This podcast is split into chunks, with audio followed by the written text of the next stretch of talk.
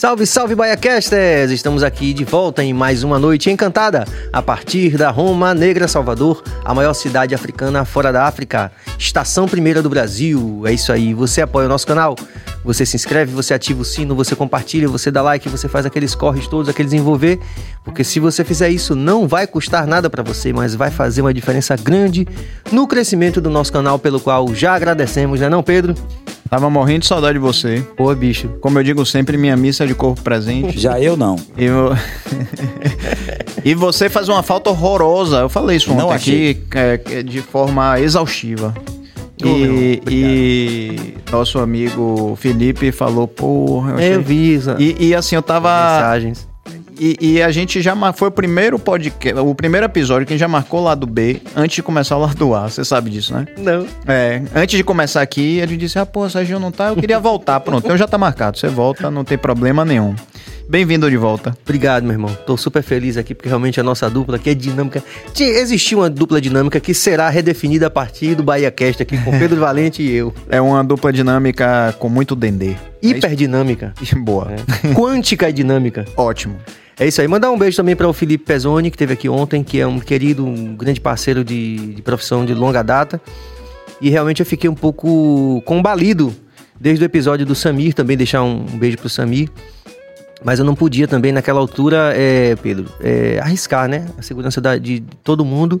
E eu realmente não estava em condição nenhuma, sem voz e tudo. Uhum. Mas eu, eu é, me esforcei pra caramba, tomei muita medicação, fiquei em casa, fiz teste de Covid, não, tô, não estou com Covid, né? Mandei inclusive aqui no grupo do WhatsApp aqui da produção do nosso queridíssimo BahiaCast.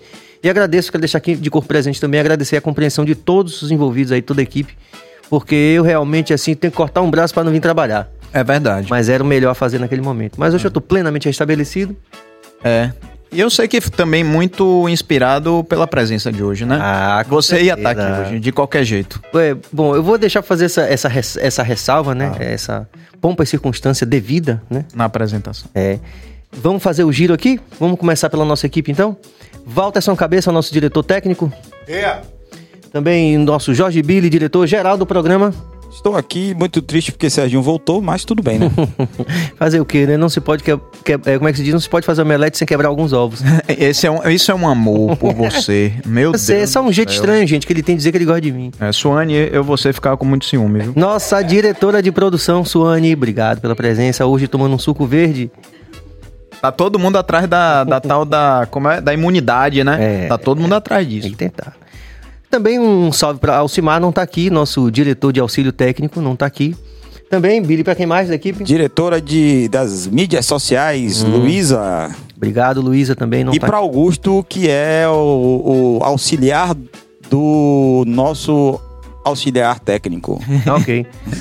é massa. Pedro Valente vai dar os nossos apoiadores. Vamos, vamos fazer um giro dos nossos patrocinadores, né? De quem apoia. Apoia não só a gente, mas o corre de muita gente importante que passa aqui. Muita gente que empresta o seu tempo, o seu conhecimento, né? O seu aprendizado e, e tantas coisas bacanas. Sua energia, né? Então, assim, agradecer em primeiro lugar a Prince Adam, o Original Atelier é um pioneiro que chegou aqui quando tudo era mato, chegou, capinou tudo com vocês, não foi? Eu nem tinha chegado aqui e conheci ele outro dia e fiquei muito feliz. Um cara com energia muito boa. A gente tá falando de energia aqui, uma energia incrível. Agradecer aqui a Sennheiser. A Sennheiser, minha gente, para quem não conhece, é uma empresa alemã de microfones profissionais e headphones e que a gente tem aqui no BaiaCast a honra de sermos pioneiros, porque nós somos o primeiro podcast do Brasil 100% Sennheiser. Ou seja, uma marca alemã resolveu apostar em primeiro lugar num podcast baiano. A Sennheiser tem só 77 anos de, de idade, só isso, né? E, e, e veio também emprestar um pouco dessa história aqui para nossa Bahia.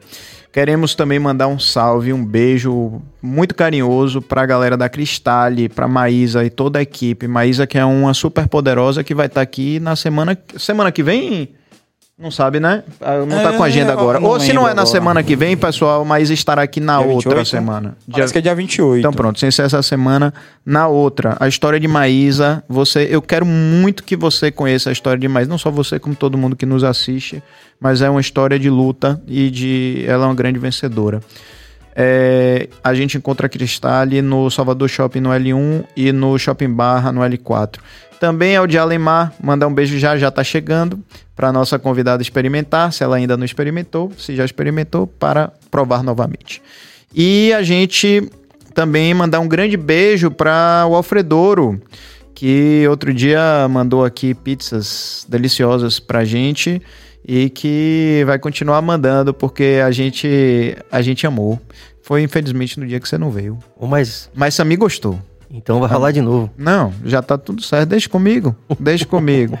Eu, mas é isso. Então, gente, obrigado pelo apoio. É importante demais apoiar um podcast, uma iniciativa baiana como essa, porque a gente costuma ver o que está aqui na frente das câmeras, não vê o que está atrás, que é o grande corre, né? É o que está atrás e que é muito custoso e que é feito com muita paixão. Então, as marcas é, que nos apoiam e as que, e as que querem apoiar, e não só a gente, todos os podcasts baianos, né?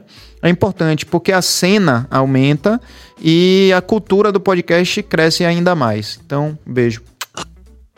É isso aí, com certeza. Descolonizar nossas mentes nesse sentido também, né? De a gente valorizar, começar a valorizar as iniciativas que contam realmente a, a narrativa, a nossa história do sobre nosso nossa ponto, ótica. Exatamente, sobre nossa ótica, do nosso ponto de vista, né? Contando com as nossas. É, é, colocando a gente como protagonista dessa linda história que se desenrola a partir da maior cidade africana fora da África, que é a cidade de Salvador. É, e vocês sabem que a gente começou o BahiaCast com essa tônica. Da gente fazer uma investigação justamente de todo mundo, das potências do nosso povo, das pessoas né, que estão aqui, que muitas vezes, por esse sentido de verticalidade do sistema, a gente fica olhando para o Sudeste uhum. e não reconhece. E hoje é um dia muito especial, uma noite muito especial para a gente. Opa! Uhum. Produção tá. puxando. Você? Só uma pergunta, você falou isso para fora ou só pra gente?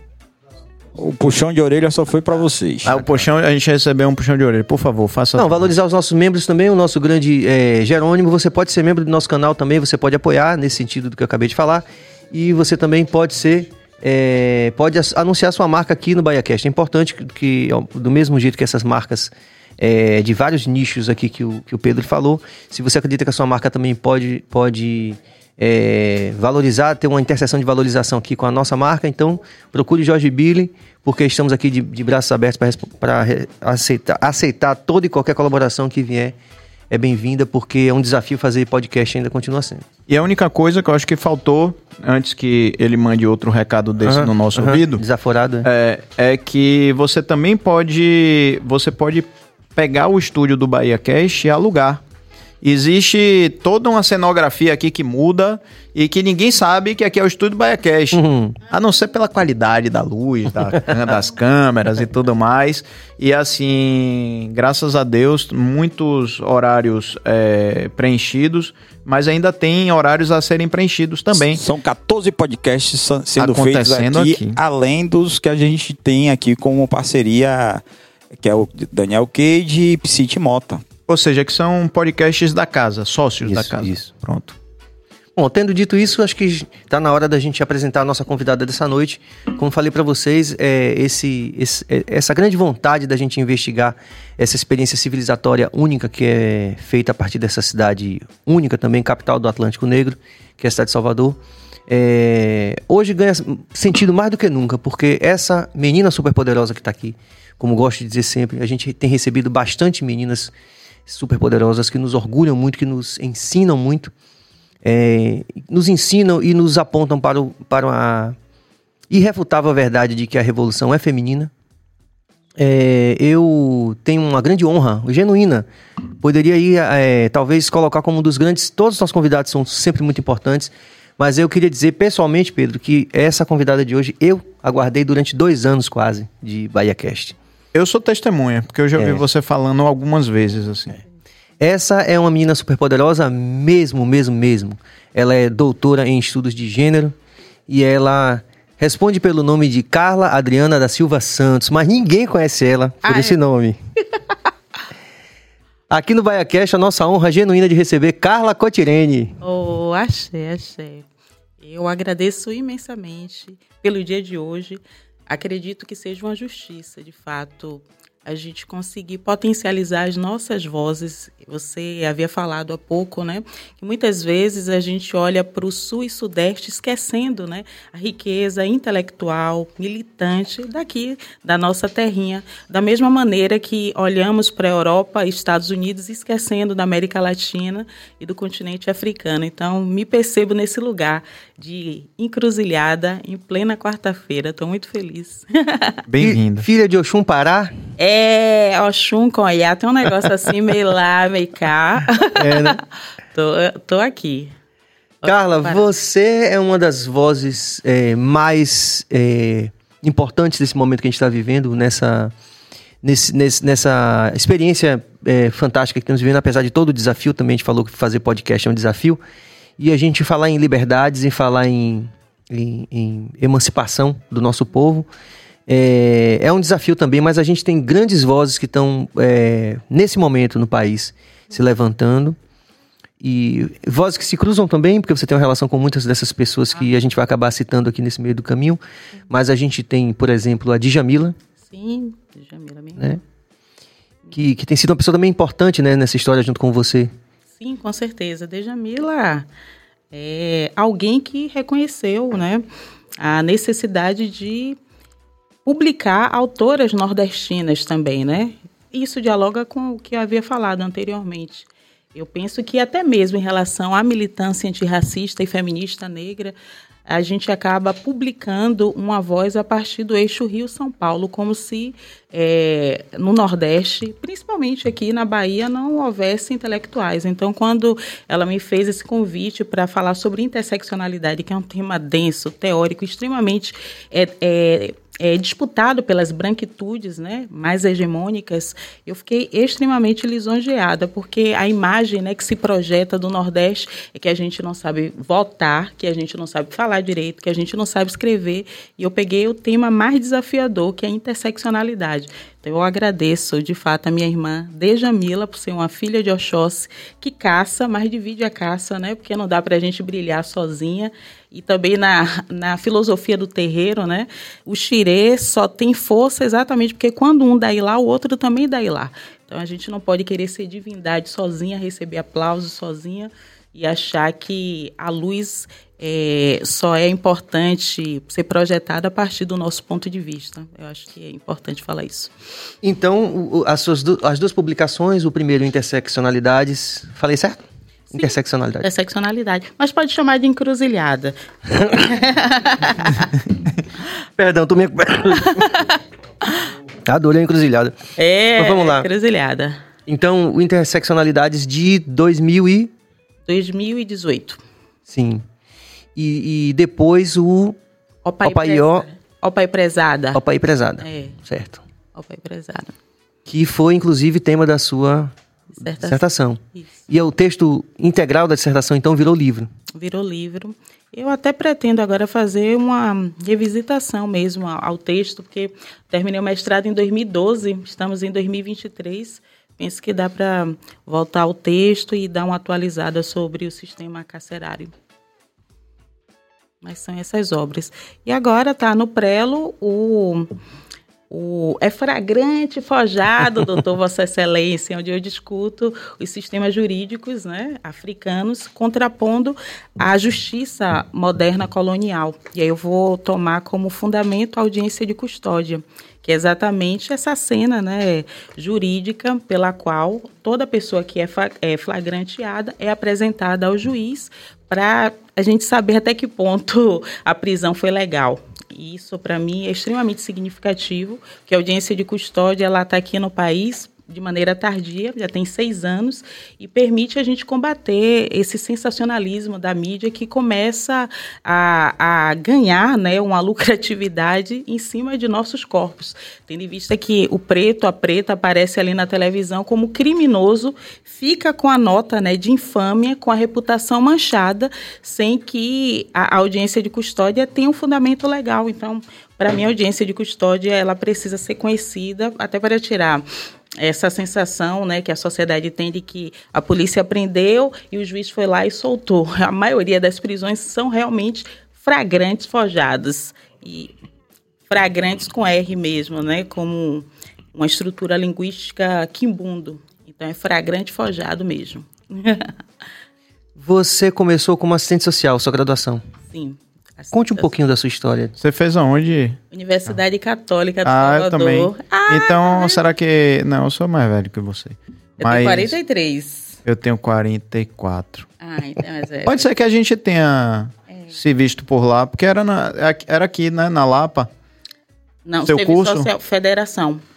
federação. Sempre foi? Sempre. Ah, eu achei que era onde é comunicação social. Não, a comunicação aqui. Isso, é. que foi onde eu fiz. Tá vendo? É. Eu fiz na federação.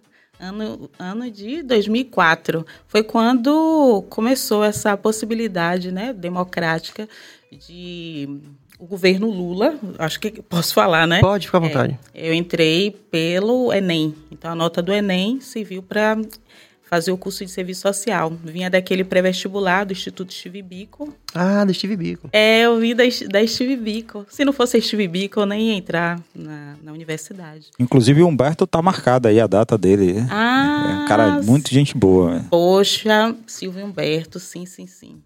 Silvio Humberto. Um grande homem. Ele realmente ajudou a construir minha, minha ética política, minha resistência. A Steve Bico é um pedaço enorme de mim, sabe?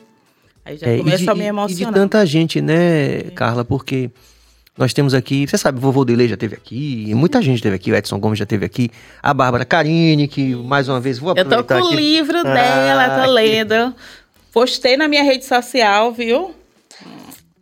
E é tão legal que a gente percebe, de várias gerações já, na verdade, né? Assim, né? De pelo menos mais de uma geração, é, esse relato da, da importância do Steve Biko, né? Então, você. Mas você. Esse, esse, esse, essa característica que a, gente, que a gente tem tão aflorada em você, de ser um militante, uma, uma pessoa que está ali reivindicando na ponta, né? Do, do, brigando de cara a cara com o sistema, né? É, já tá, isso já existia na sua vida antes da graduação e continuou com a graduação ou foi esse processo da Steve Bico, da graduação? Conte um pouquinho pra gente desse começo. Gente. Carla, eu vou pedir só um pouquinho mais perto. Ah, é, pronto. Pronto, que a gente quer te ouvir alto e claro. Hum, eu era uma vergonha. Se Steve Bico, mãe até diz, né, pra mim. gente, Carla, depois da Steve Bico, só queria saber de movimento Negritude Júnior. Minha mãe ainda falava Negritude assim. Júnior. Mas era mesmo? Foi assim definitivo para você? Ele abriu os olhos? Pra... Que eu imagine eu retinta desse jeito. Eu, eu não dizia que era preta, não. Imagine. Não. Eu me considerava morena. E até na, na entrevista da Bico, por isso que me marca muito, né? Porque para passar pelo, pelo cursinho pré-vestibular, você é submetido, submetido a uma entrevista que é com os professores de cidadania e consciência negra. E aí eles entrevistam para saber até que ponto está o seu letramento racial e a sua consciência do processo de é, colonização, escravização e exclusão por critério racial. Ah, quando eu passei por essa entrevista, eu lembro perfeitamente de professor Marcos Alessandro, é, Alessandro me perguntando assim: o que é que você pensa do racismo no Brasil? Aí eu disse para ele: racismo? Gente, no Brasil não tem racismo, não. Foi a minha primeira resposta. Aí o professor Lumumba também perguntou né, o que eu pensava das cotas raciais. Aí eu falei que era esmolas, né, que eu não precisava de esmola e que eu não aceitava cotas e tal. E eu que era morena escura, que eu era esforçada, eu fiz um discurso, meu Deus. Um pouco catastrófico. Gente, sim, mas o que foi mais significativo para mim é que eu passei exatamente pelo mesmo motivo. O feedback que Marina Bonfim, Marcos Alessandro e Valdo Lumumba me deram foi exatamente esse. Carla, se você tem coragem de vir numa instituição como a nossa, militante, sabe? Hum. Falar o que você está falando, significa que quando você passar por uma formação política, ninguém vai duvidar que você vai manter até, até o final seus propósitos militantes antirracistas, porque você não se vende para conseguir uma vaga ou qualquer cargo. E é exatamente assim que eu me percebo, sabe?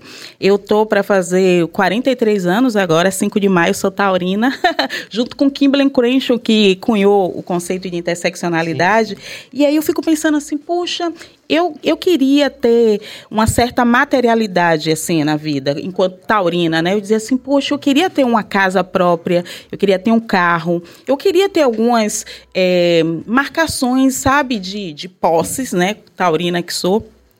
Aí eu penso assim, poxa, mas eu aprendi na Bico, aprendi com Macota Valdina que eu preciso ser leal aos meus propósitos, sabe? Eu penso assim, eu não tenho isso que eu gostaria, mas minha mãe tem, meu irmão tem um carrinho para quando amanhã passa mal, a pressão sobe, ele vai levar no médico, sabe? Então, isso para mim tem a ver com valores, quando você passa por uma formação militante, você acaba pensando na coletividade mesmo. Você não quer é, profissionalizar a luta, sabe? E é assim que eu me sinto, graças a Steve Bico. Agora eu já comecei a me emocionar, porque de fato, né, eu lembro perfeitamente de Macota Valdina, sabe? Ela abrindo o jogo de Búzios para mim, em 2004 ainda, porque teve o curso pré-vestibular e depois teve o projeto Pompa, que foi um projeto de formação de lideranças para o ingresso em espaços estratégicos. Essas lideranças deveriam trabalhar em prol, em prol de trazer outras pessoas negras para aquele espaço.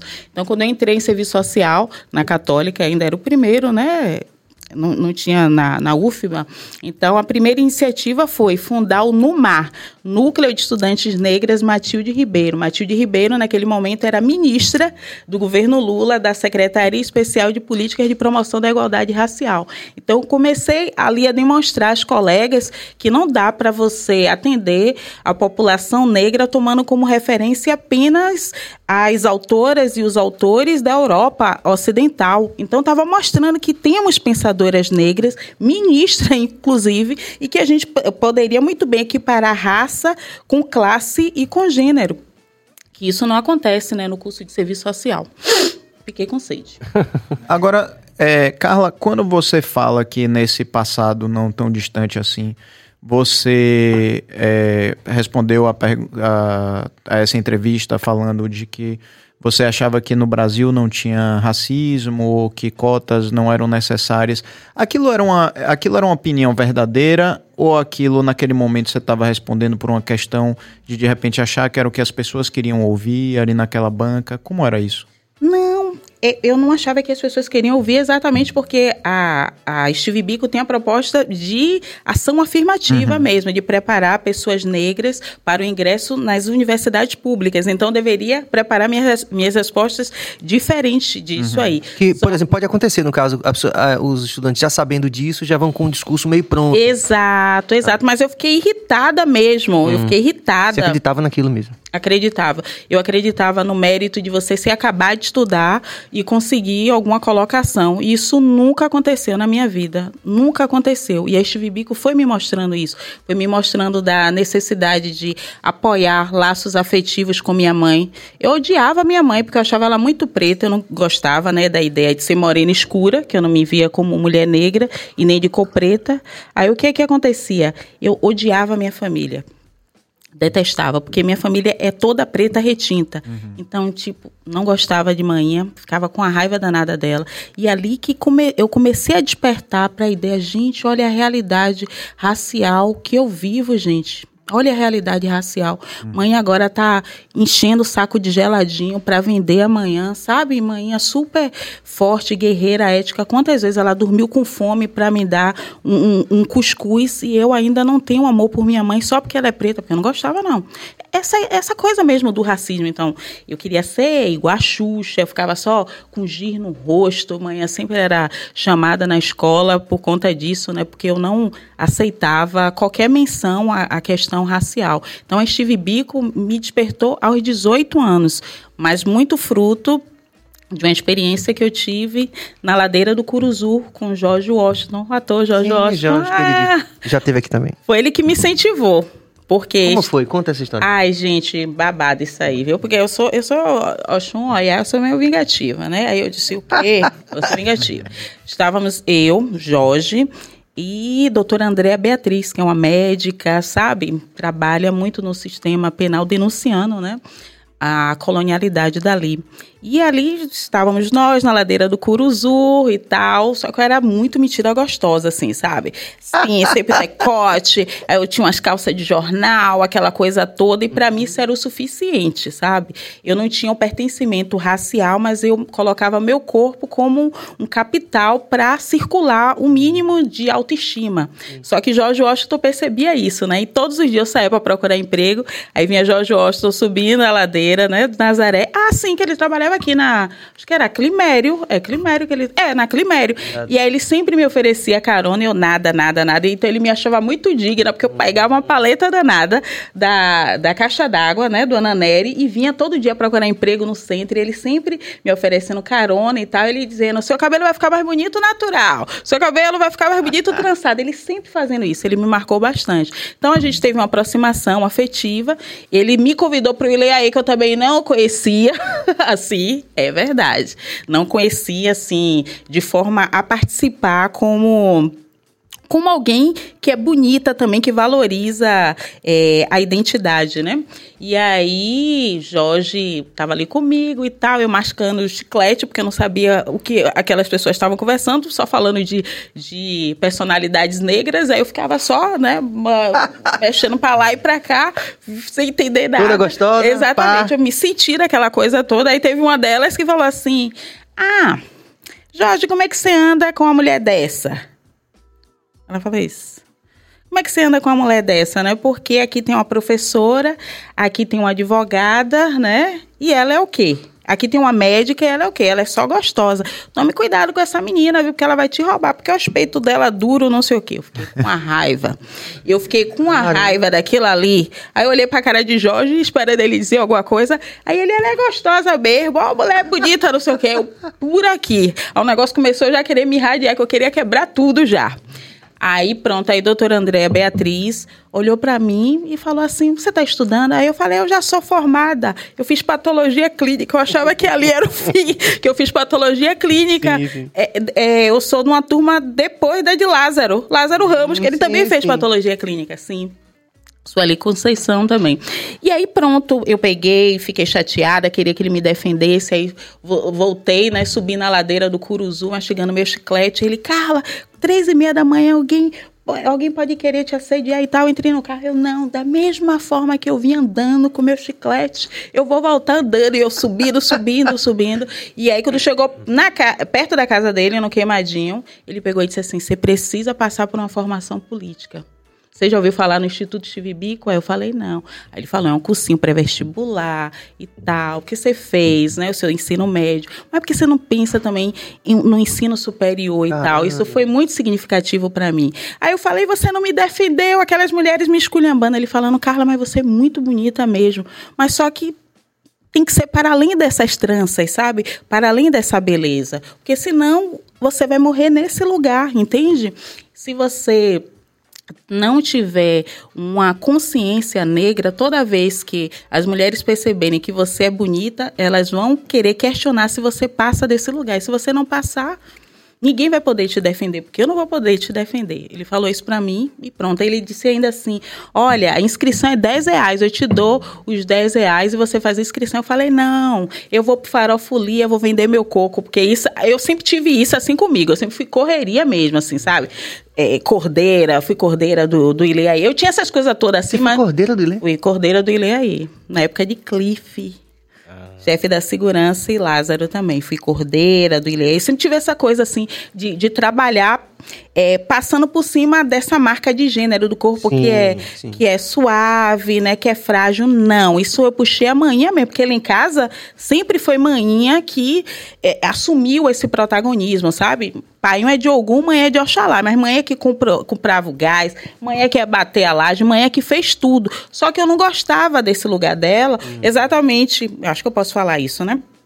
Pensando a, a configuração de afeto nas famílias negras, né? Porque eu via Painho com a amante dele, que era uma mulher branca, e eu sempre via aquela mulher bem tratada, cheia de compras, e eu sempre via a manhã toda suada, acabada, e na minha cabeça não era bom se parecer com manhã, eu tenho uma política de afeto com manhã, exatamente por conta disso, né? E aí este Vibico me deu essa consciência racial e também a necessidade de parceria com outras mulheres, que eu também não tinha, não. Eu fiquei com raiva dessas daí e também tinha raiva, assim, quando quando eu via relacionamento afetivo, assim, de pessoas negras, eu ficava morrendo de raiva. Eu não gostava, não. Eu ficava chateada mesmo. Eu ficava, que essa mulher tá feliz? Eu ficava assim pensando. Aí eu fiquei, pensava assim, eu sou bonita, eu acho que ele vai querer ficar comigo. Aí eu ficava querendo entrar na relação para destruir. Eu não era do bem, não, viu? Ainda bem que eu... Ainda bom bem que, você que mudou, viu? É, poxa, eu mudei. Você... Isso aí eu tinha o quê? 24, 23, 24, né? Mas depois daí, Carla virou outra pessoa. Que começou também todo esse processo que você falou. É, né? passei pelo Ceafro, né? Vilma Reis, é, Nazaré e tal. Você estava a ponto de citar seu, seu encontro. A gente tem um, uma máxima que diz assim que sua vida a vida da gente muda a partir de encontros notáveis que Verdade. a gente tem. Uhum. Eu aprendi isso com o professor Rabinovitz. Peraí, quem é Rabinovitz? É, artista, artista, artista plástico. É, Sérgio? Sim. Sérgio Rabinovitz? Sim, sim. Eu fui aluno do, dos pais dele, de violino. É, é figura. Dora e Salomão. Ele falando sobre Hansen Bahia, ele fala que ele fala que a vida da gente, ele diz assim, a nossa vida muda a partir de encontros com pessoas notáveis. E Sim. aí, ele, é aí ele conta o encontro dele com Hansen Bahia. E você estava a ponto de contar o, o, seu encontro com uma cota de Valdina ah, dos Búzios. Poxa, Queria sim. que você lembrasse disso. Isso, porque quando é, eu já estava na, na faculdade, no terceiro semestre, a Steve Bico é, estabeleceu uma parceria com Lorelai Williams, uma militante estadunidense, né, negra estadunidense, e houve uma seleção de pessoas negras que seriam preparadas para é, serem uma geração de ocupação de cargos estratégicos a partir também desses princípios éticos e tal. E aí eu participei que tive formação com Luísa Bairros, né? Macota Valdina, Luiz Alberto, Matilde Ribeiro, o Joaquim Barbosa naquela época era. Sim. Essa galera toda deu formação pra gente, uma coisa mesmo assim. Que privilégio, né? Poxa, e marcou muito. Mas Macota Valdina, ela percebia que eu ficava bem no fundo, não queria abrir a boca, sabe? Não, não queria participar assim com a autoridade da fala. Aí ela pegou, me chamou em algum momento. Maíra Azevedo, Tia Má também. Foi de... Gente, foi muita gente, viu? Muita gente bacana. Foram 21 lideranças, né? Aí ela me chamou na casa dela. Aí ela abriu um jogo de búzios para mim, para falar sobre mim, assim, porque eu tinha tanta, tantas dores em relação à minha condição racial e família, porque de fato, sabe quando você não se sente pertencente assim à sua família, à sua comunidade? Macota Valdina percebeu isso. Por quê? Porque minha família, originalmente, é de candomblé. Minha avó, Ernestina, era de Nanã, né? E a Lorixá, e minha família toda. Só que todo mundo foi para a Igreja Universal. Olha. Todo mundo rompeu. Manhã picou tudo no lixo. Minha, minha avó teve câncer de mama.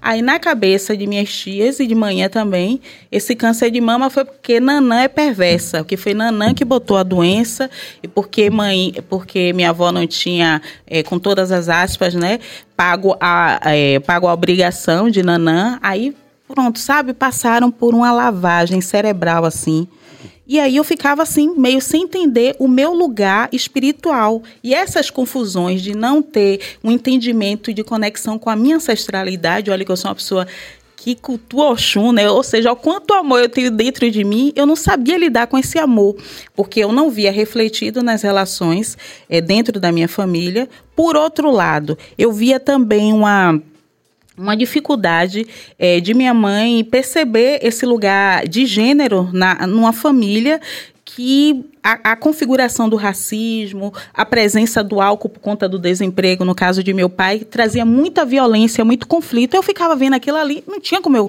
gostar realmente né, da, da minha família. E aí, Macota Valdina, ela jogou para mim e disse assim: minha filha, você tem tudo na sua vida, você só precisa sair de casa. Se você não sair da sua casa, você não vai para lugar nenhum. E ela falou para Lander, né, o poeta Lander, né, Beijo a sua preta em praça pública. Falou com ele, eu procurei ele para me ajudar a sair de casa assim, porque eu não entendia a minha vida não. Eu juro, eu todo dia que saía para procurar emprego, que eu ia andando, poxa, velho, eu saía seis horas da manhã todo dia e toda vez que eu ia procurar emprego era casa de prostituição. Era uma coisa assim de louco. Aí eu ficava sem entender, eu dizia, gente, minha vida não tem sentido. Era sempre casa de prostituição. Aí quando eu ia fazer entrevista, alguém é, se masturbava assim. Eu não, sabe quando você fica sem sentido assim, sem saber quem você é, o que você tem, se é espírito, se é raça, se é gênero. Eu não tinha essa compreensão. E a a, a minha localização até ali era é uma localização de, de muita raiva ligada ao masculino também. Por quê? É, aos meus 13 anos, um tio tentou me violentar, sendo ele da, da igreja, porque aí todo mundo já era da igreja, ele é obreiro da Igreja Universal. Aí minha família toda ficou contra mim, as mulheres todas dizendo que eu que tenho padilha, que eu seduzo os homens, que eu, que eu que era a culpada. Aí com 15 anos, o outro também. Ah, é Carla que é culpada. Então, assim, ninguém falava comigo. As mulheres não falavam comigo. Só meu pai, né, que tinha essa coisa assim mais de proteção, né, enquanto homem de algum. Aí eu não gostava realmente, eu não gostava de mulher nenhuma. Quando eu via alguma mulher feliz dentro de um relacionamento, eu, eu me, me aproveitava, né, desse lugar estético de me considerar atraente e até fisicamente. Aí eu ia para cima do relacionamento. Se eu visse alguém casado, mesmo que fosse militante, eu ia mesmo dizia, vou me vingar. Eu ficava com uma coisa assim, só que Macota ela percebeu isso olhando para mim no na, na aula da na, na, aula do Pompa. E aí pronto, ela me deu essas orientações. Ela disse: você vai muito longe. Você primeiro vai ter que sair da sua casa. Só que eu ainda demorei de sair porque eu tinha uma, ao mesmo tempo que eu tinha esse vínculo, eu me sentia responsável, né, assim pelos meus pais. Poxa, a gente tem essa política de afeto, só que a gente também precisa reconhecer que cada um escolheu o seu ori e cada um tem o seu caminho e eu já perdi muitas oportunidades assim de construir o meu próprio caminho porque eu quero levar meu pai junto, minha mãe junto, meus, meus irmãos juntos. E eu não estou sendo egoísta, porque eu disse até aqui, né? Eu queria ter uma casa, ter um carro, mas eu não tenho exatamente porque eu me sinto o tempo todo responsável por, pela minha família, sabe? Isso não é correto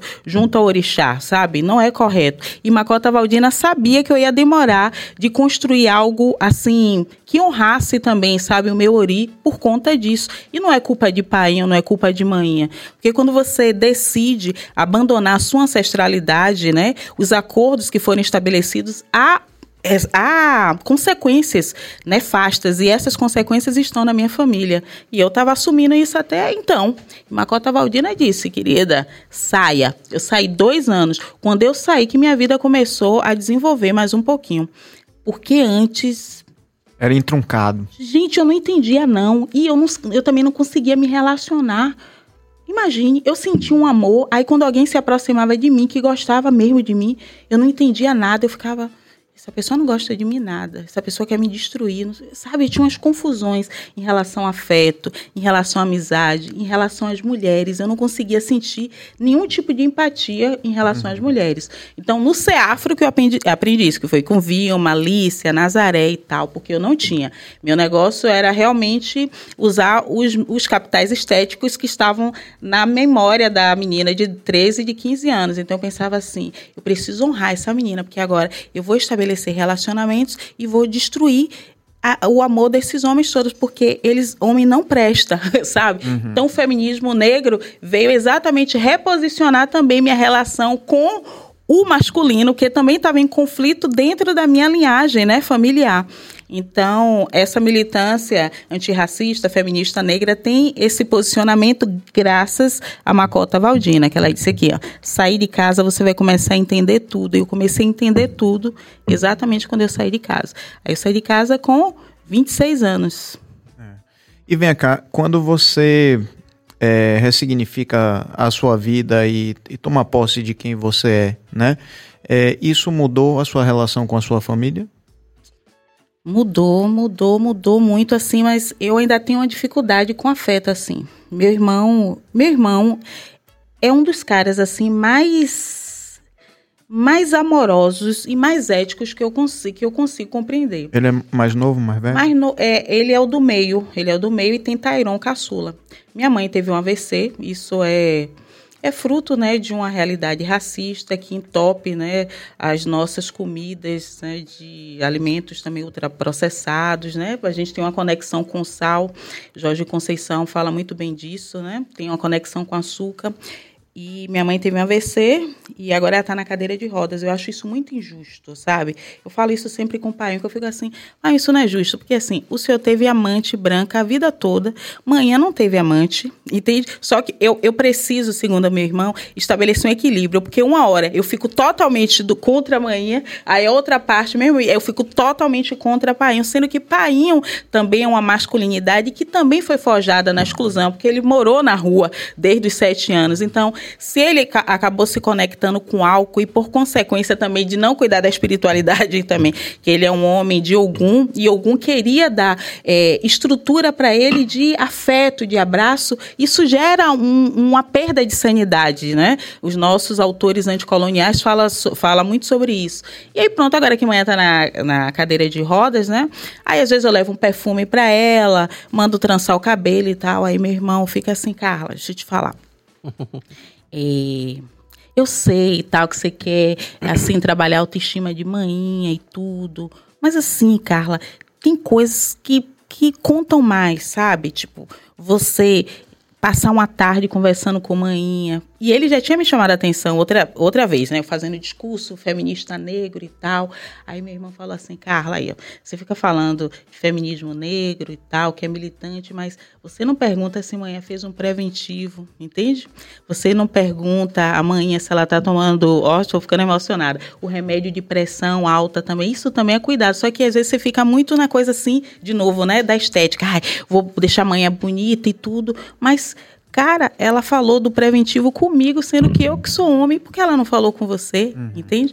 E aí, quando ela teve esse AVC, a mesma coisa, sabe? Eu fui para querer dar banho nela, ela queria que meu irmão desse banho. Aí eu fiquei assim, cara, Tipo, eu sou uma fraude, então, sabe? Porque eu não sei dar amor, entende? Então, a, a ancestralidade, mais uma vez que Macota estava uhum. tentando é, fazer eu me reconectar, era me reconectar com o Oxum, entende? Que é, o, é um amor, sabe? Onde onde o alto amor é que faz você perceber a necessidade dos outros serem amados também. E talvez eu não tenha desenvolvido isto muito bem por conta da estrutura, né, do racismo patriarcal e tal. E ainda eu tô com essa necessidade, porque eu tenho 43 anos, manhã tem 65. Se muito eu abracei manhã, foram três vezes assim. Eu, eu tenho dificuldade com, com afeto. Aí eu penso assim, pô, é por isso que eu sou de Oxum, gente. Porque pense numa pessoa que eu, eu, eu consigo ganhar uma grana e comprar uma coisa e dar do que abraçar. Quando alguém vai me abraçar, eu fico desesperada. Eu tenho medo desse afeto. E Painho agora que está reclamando, dizendo que eu não amo ele. Aí ele começa a chorar. Aí eu não sei o que fazer também com isso. Porque eu fico pensando, não, eu fui uma má filha. Porque eu ficava do lado dele e não ficava do lado de manhã. Mas não é isso, sabe? Eu acredito muito que existe é um projeto mesmo de destruição de nossas famílias. E muitas vezes a gente sentencia pai e mãe sem saber também o histórico. Tudo que eles passaram. Exatamente, sabe? E também é, acaba agredindo determinadas militâncias. Às vezes a pessoa me acha muito séria e tá, não sabe como eu fui construída em termos de afetividade, sabe? E aí pronto, aí eu fico, eu aprendo muito com meus irmãos, eles são muito, eles, eles são muito foda mesmo, assim, sabe? Sandrinho e, e Tyron. Eles são tão foda, assim, que eles sabem que eu tenho dificuldade com relacionamento. Aí eles tiveram filhas e colocaram meu nome nas filhas, assim, sabe? É uma coisa assim muito bonita. Aí tem, eu tenho Alice Adriana, né? Que meu nome é Carla Adriana. E tem Cecília Cotirene, assim, sabe? Eles são muito afetuosos. Sabe? tipo, Suas sobrinhas. Minhas sobrinhas. E tem Laurinha, que é filha de Tairon, que é o caçula que nasceu junto comigo. Sabe? Nasceu no dia do meu aniversário, para mostrar que é um enredo mesmo de espiritualidade, é. sabe? Mas isso me leva a uma pergunta que é a seguinte: você tem uma. É, tá no, no meio de um. Desde que você começou, né? Steve Bico, depois graduação, e aí veio o master, depois já o doutorado e as publicações, e hoje essa coisa de você é, ter que estar presente nas redes sociais, ou seja, é, você vive, você trabalha muito. né? É, eu sou assistente social da UPA do Albergaria, lá em Periperi, né? Que é uma conexão direta com hum. o povo. E isso também me ensina de novo, né? Sobre, sobre justiça, né? Sobre amor, sobre justiça. Porque eu atendo, em suma, mulheres vítimas de violência. Eu atendo meninas que foram abusadas. A ancestralidade realmente é perfeita, sabe? Porque a mesma menina que mora dentro de mim, que sofreu abuso, ela se conecta com as meninas que dão entrada lá na emergência, e são muitas. A mesma é, menina, né, que viu a mãe muitas vezes com a boca sangrando e tal, e, e, achando que ia resolver o problema, né, de violência de gênero, fazendo oração, porque mãe fazia isso o tempo todo. Eu, eu atendo essas mulheres, eu digo, querida, ser sábia como Ana, né, para edificar a casa, não é você manter esse ciclo, porque sou eu que faço as notificações, as notificações, os encaminhamentos. Então, acabou que tudo isso ajudou a construir uma pessoa que se conecta verdadeiramente e na na essência com as, a, as pessoas negras, principalmente com as mulheres negras, sabe? Então, muitas vezes eu vejo assim, um, um pai, né? Como já aconteceu na Sala Vermelha, um pai, três dias lá na Sala Vermelha, e o filho que estava mais preocupado com a regulação dele foi exatamente o filho que ele não assumiu de jeito nenhum. E aí, toda hora que eu ia na sala vermelha, eu dava um jeito de falar assim com a enfermeira: ai, gente, tem um tal de Alexandre aí. Meu Deus, preocupado com esse pai. Eu não sei mais o que é que eu faço, porque o menino toda hora quer a regulação. Aí, daqui a pouco eu olhava, aí ele já chorando e tal. Aí ele conversando comigo, realmente, puxa, sabe, eu não dei amor a meu filho e tal. Então, acaba sendo um trabalho de amor mesmo. Nossa. Como também já aconteceu comigo, coisas assim. Eu tenho uma conexão muito forte com o Xangô, né? Já aconteceu, por exemplo, de mãe é, inventar que a filha foi abusada quando na verdade não foi, porque ela tá com raiva, porque o marido tá com outra Nossa. e dá tudo a outra e que tal. pesado, hein? É, é. Aí a equipe me chama assim, é, e a equipe me chama, Carla, chama o conselho tutelar, não sei o que lá, um negócio vem aqui no meu ouvido falando, né? Não é verdade que eu tenho uma conexão muito forte. A Cota Valdina me falou isso, que é uma coisa muito de raiz mesmo, assim, sabe? De, da verdade, do amor, assim. Eu li para ela assim, eu pedi pro pessoal sair da sala, eu falei, você vai deixar realmente a gente submeter sua filha a exame e tal? Ela começou a chorar. Ela falando, Carla, me desculpe, é tudo mentira, é porque ele me largou e aí minha, é, minha filha fica lá com a outra, sabe? Então tem um enredo assim de, de, de subjetividades produzidas pelo racismo patriarcal que eu consigo acessar. E o que é mais importante, que mesmo eu tendo um perfil verificado na rede, tendo 191 mil seguidores, poxa, quando eu tô na UPA de Piripiri, isso não vale de nada, porque o povo já, já entra na sala me chamando, sua desgraçada, minha mãe vai morrer, minha mãe vai morrer, eu quero a vaga de minha mãe, cadê isso, cadê o relatório, cadê é mesmo, Exatamente, e assim, a minha ancestralidade me testa, porque eu não posso dizer, sabe o que você está falando? Eu tenho mestrado, tenho doutorado, tenho. Não existe isso, sabe? Não existe arroba ali. Da mesma forma que muitas vezes aparece uma palestra para mim, 10 mil reais, por exemplo, uma palestra. Já aconteceu isso, de aparecer palestra 10 mil reais, sendo que eu ganho quatro no mês. Aí eu pensei assim, ah, vou botar testado, não vou não. Eu vou dar. Peraí, essa... não vai para onde? Não vou para UPA. Eu pensei, uhum. não vou não. Meu orixá não deixa. Meu orixá não deixa, porque é, Xangô diz assim para mim, mas você não fica falando do racismo institucional, do fracasso de uma instituição em prover o atendimento à população negra? Porque se você não vai para o seu trabalho, Dona Joana, que acordou 5 horas da manhã e foi para lá esperar você, ela vai se tornar mais pobre, sabe? O menino não vai para a creche esperando você chegar. Então, assim, é também, sabe, essa marca da formação política que eu tive na Steve uhum. Biko lá na, na, no momento da entrevista do, do CCN de Cidadania e Consciência, Consciência Negra. Se você tem coragem de vir aqui falar as coisas que você falou, significa que quando você passar por uma formação política, não tem como, porque eu não consigo. Uhum. Eu fico com vergonha. Toda vez que eu estou indo na contramão, assim, da formação que eu Perfeito. tive, eu não consigo. E eu tenho pleno reconhecimento, assim, é, de quem eu fui lá atrás. Eu sei que eu não fui uma boa filha, embora eu sempre saía para vender com manhã no farofolia, vendia na porta da escola, mas só que não tinha como eu gosto, não tinha como eu amar manhã, porque eu, eu ficava com vergonha eu vendendo na porta da escola, aí todo mundo passando, aí eu sabe, queria estar naquele grupo, também tinha que ficar ali na porta do Anísio Teixeira, porque eu estudava à tarde, de manhã ficava é, vendendo, né, com manhinha, vendendo sonho e tal, então eu não gostava daquilo. Às vezes manhã levava a minha camisa suada ainda assim, né, que tentou lavar correndo, né, pra eu trocar ali mesmo, entrar, e o pessoal me chamava de, de, de catingueira, de nega do bozó e tal, porque na, hoje a gente tem, né, a lei 10.639, tem um trabalho de Bárbara, de muitas intelectuais intelectuais para trabalhar racismo, né, nas escolas, mas assim, tipo, na minha época, uhum. por isso que eu não aceito esse negócio do povo ficar chamando todo mundo de preto é, indistintamente, não. A categoria é identidade negra, desde a Frente Negra, passando pelo Movimento Negro Unificado, União dos Negros da Igual, é, União dos Negros pela Igualdade, e os pretos os pretos retintos sofrem um, um, uma rejeição até intergrupo mesmo, porque todas as minhas amigas lá atrás, que se diziam morenas, sabe? Se diziam é, marrom bombom, hoje elas se sabem negras, tudo bem. Mas elas sempre me reconheceram como preta, como preta, sabe? Nega preta do Bozó, é, meu irmão. Por que meu irmão não foi fazer faculdade? Porque ele era chamado de Cirilo, entende? Isso tá, isso tá marcado na subjetividade. Era Cirilo, Mussum, Pelé, ou seja, grandes ícones. No, numa época foram... que, não, que não havia não havia ainda uma, uma consciência como há hoje nesse sentido, né? Uhum. Quer dizer, a gente fala, por exemplo, do bullying, né, Pedro? Uhum. Assim, a gente até meio que, muita gente da nossa geração meio que assim, ah, hoje tudo, tudo é bullying. Mas ah, não tinha filtro nenhum, né? A é, gente realmente passava por situações. Isso, assim... racismo. E, e, isso influenciava no, no rendimento, pô. Claro que sim. Claro Porque que sim. esses meninos hoje, né, que têm uma vida precarizada, foram meninos que se, não se viram como adolescentes, não, se viram como menores de idade, né? Que é uma categoria racial mesmo, foram trabalhar na oficina. Meu irmão mesmo, eu tinha vergonha de ficar com manhã vendendo.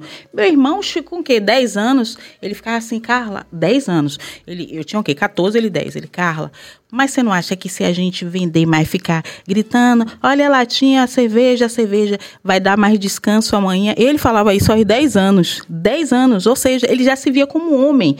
Então, a, a masculinidade, ela é produzida na presença de raça, entende? Para ele, ele é o homem da casa exatamente por conta dele perceber Maninha como uma figura, né, que precisa de cuidado e que é a companheira dele direta. Para a gente não existe esse complexo de Édipo, né, que até a psicanalista e filósofa Lélia Gonzalez discute. Para a gente não tem isso do filho rivalizar com o pai, o amor da mãe, não. O pai também está na rua, está fazendo alguma correria, sabe, está trabalhando ou está até nesses pontos que hoje existem com muita frequência em nossas comunidades comunidades, né, que são esses, esses pontos de consumo de álcool. Exatamente por isso, né, você não tem um emprego, não tem uma colocação de dignidade, chega em casa, a mulher fala, você é comédia mesmo, né, você não faz nada, você não está pagando isso, não está pagando aquilo. Então, o que, que vai acontecer com você? Sai da minha casa, então sabe? Eu conheço. Aí entra o álcool, né? Muitas entra vezes. Entra o né? álcool, entra a violência. E eu não tô, e eu não tô suavizando, até porque eu sou doutora em estudos de gênero, mulheres e feminismo. Mas eu sei também que os arranjos de nossas famílias atravessados pela estrutura do capital, onde você tem um desemprego, sabe? Onde você tenta é, onde você tenta um reconhecimento da sua imagem de maneira digna, isso não acontece, vai criando conflitos dentro de casa. Uhum. Eu, eu assisti várias audiências de custódia onde eu percebia isso mesmo, sabe? Até dos caras falar, pô, não vou, é, não vou mentir não, sabe? Bati nela também, mas peraí, você acha que com a filha de Ansan fez o que comigo? Ela também me cacetou no pau, entendeu? Uhum. Então, assim, não dá para você criar uma categoria de violência, de homem violento de maneira homogênea sem perceber os atravessamentos de território também. Olha, você está sendo comédia aí, é sério. Fulana sai cedo aqui, maior correria, você nunca está fazendo nada. Quem é que pagou a luz? Quem é que isso? Quem é que... Entende? Uhum. Então, eu consigo perceber isso até mesmo por conta da, da realidade de afeto da minha família, porque meu irmão, 10 anos, ele já dizia assim, Carla, eu sei que você tá com vergonha, você fica atrás do isopor, mas eu trabalhava. Mas só que eu acabo tendo é, esse remorso, eu vou chamar de remorso, uhum. porque eu queria ter sido como meu irmão, porque ele já tinha essa consciência há 10 anos. Ele, não, vou ficar com manhã, não, não, manhã, vá para casa tomar banho. Eu fiquei, como é que você vai ficar 10 anos na, na rua? E eu não, eu já tinha essa coisa assim de não querer, porque eu, eu, eu queria ser igual a todo mundo. Eu, uhum. eu achava injusto assim comigo. E por conta de achar injusto, eu demorei muito de desenvolver uma política de afeto para com as outras pessoas, sabe? Então, se eu não passasse por uma formação política, talvez eu me tornasse uma bolsonarista, tornasse uma pessoa que acredita na meritocracia, sabe?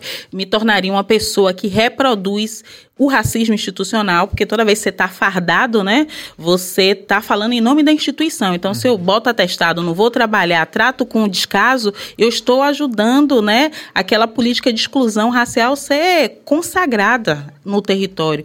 Então, tudo isso só não acontece exatamente porque eu passei por formação política. Luísa Bairro. Luísa Bairro, Luísa Bairro foi minha chefe na CEPROME.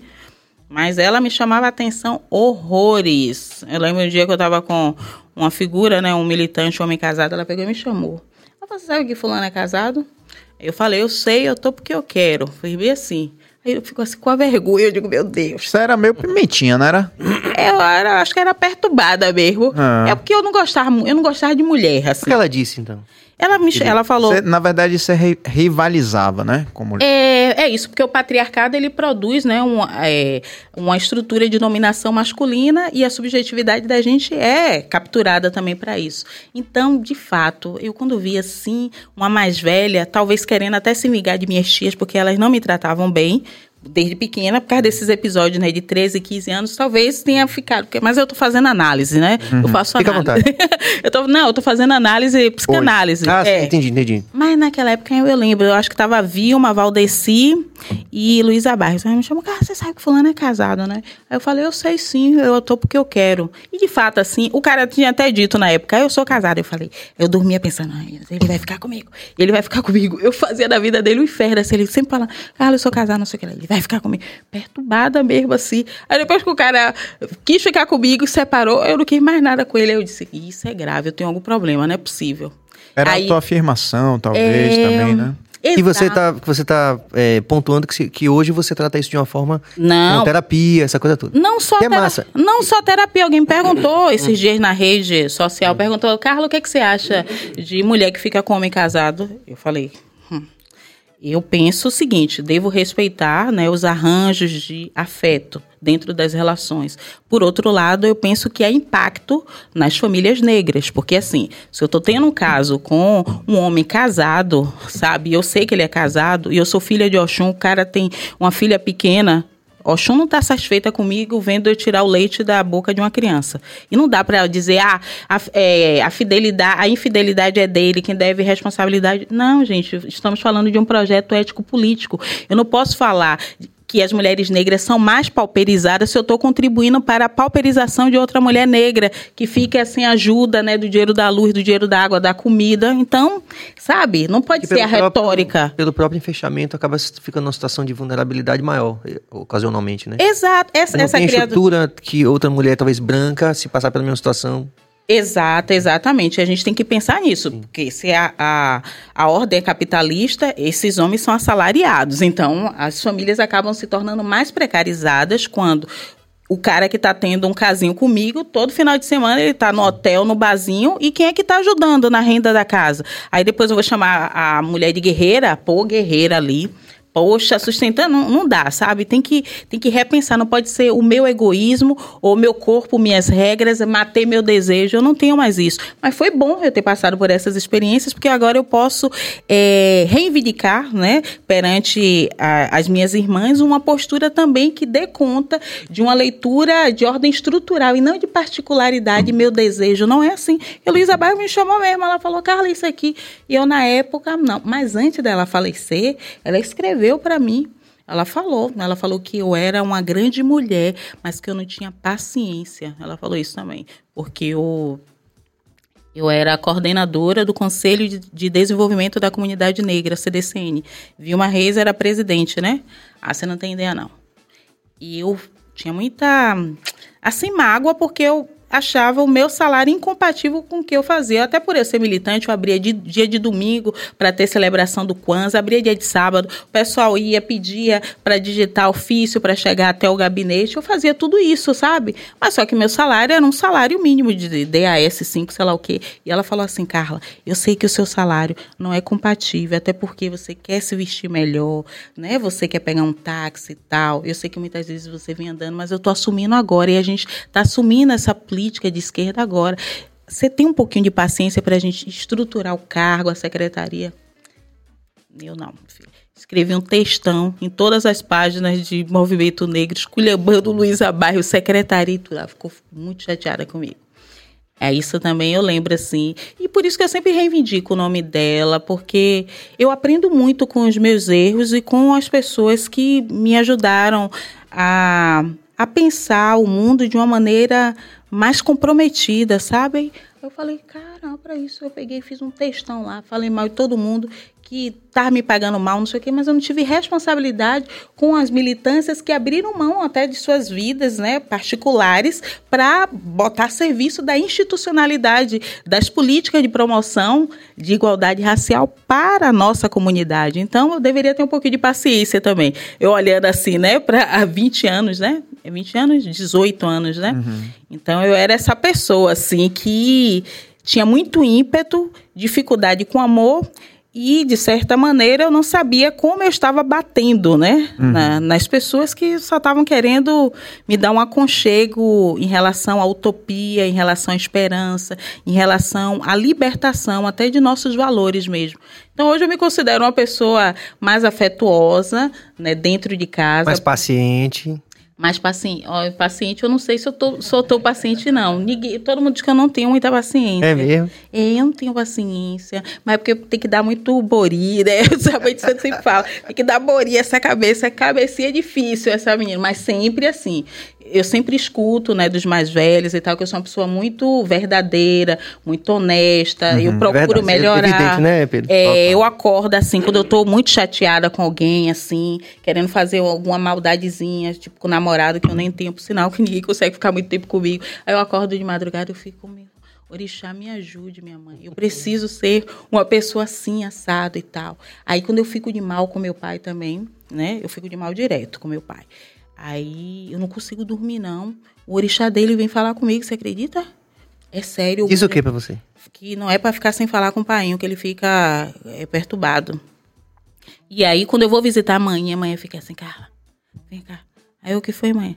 Você tá de mal com seu pai? Eu fico, não é possível. Aí, eu, o que foi, mãe? Não fique de mal com seu pai, não. Seu pai não fica bem, ele bebe mais ainda quando você fica sem falar com ele. Aí Ou seja, alguém soprando ali, ó. Exatamente, exatamente. Aí eu fico, pô, mas Paulo tá errado e ainda vou ter que falar com ele. Aí eu fico, e aí, amanhã tomou remédio que horas? Só para voltar a falar de novo. É, eu dei, aí ele fica, eu dei, eu comprei isso, aí ele fica mostrando, né? E o, o Ailton Ferreira me disse isso uma vez, né? Ailton Ferreira, que também foi meu formador no Pompa, ele disse assim, Carla, às vezes você fica dizendo que seu pai foi um mau pai, mas Ogum nunca saiu do seu lado, que é o orixá dele. Quem olha para você sempre vê algum perto de você. Então, assim, não queira respostas intelectuais sempre em relação às famílias negras, sabe? Uhum. Porque muitas vezes um ente, né, se afastou de você, mas o orixá da pessoa estava ali mantendo o compromisso, sabe, com sua proteção. Porque eu poderia ter sido estuprado alguma vez, sabe? Do jeito que eu, que eu ia, subia e voltava andando para este bico e tal. E umas duas vezes realmente aconteceu isso. Uma, uma vez, acho que foi o professor, como é o nome dele? Acho que professor Ivo. O cara tentou mesmo pegar, até porque eu andava bem mais assim.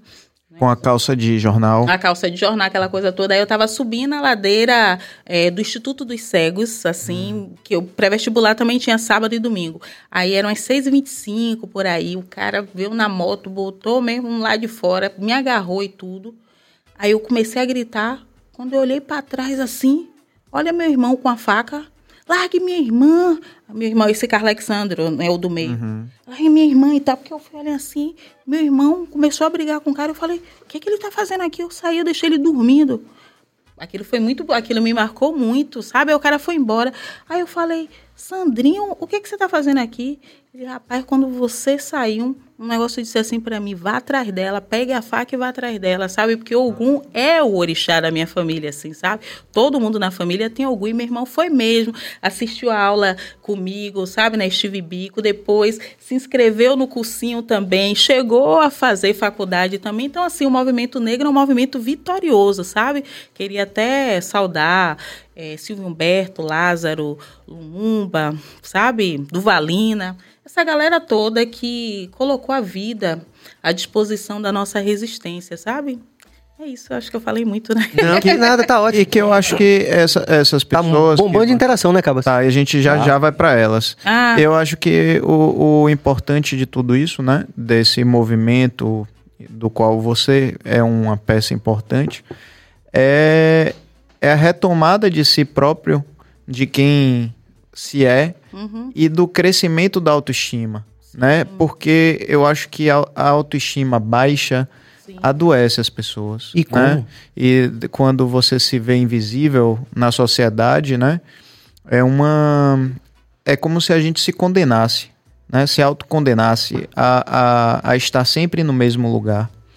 Isso é muito e, duro. E, e olha, Pedro, então interessante é é, acho massa você estar tá aqui para lhe dizer isso. Eu acho que eu nunca lhe disse isso. Não, não é a primeira vez que está vendo aqui, né? Que a gente está falando pessoalmente assim. Eu acompanho muito o seu trabalho. E uma certa feita você falou sobre o, algo que eu senti a vida toda, mas que eu só consegui sintetizar depois que você é, explicou num post. Que é, é o custo psicológico né, que uma pessoa que está é, sujeita a uma, uma, situação de discriminação é, por qualquer viés que seja, né? A gente que você conhece tão bem, né?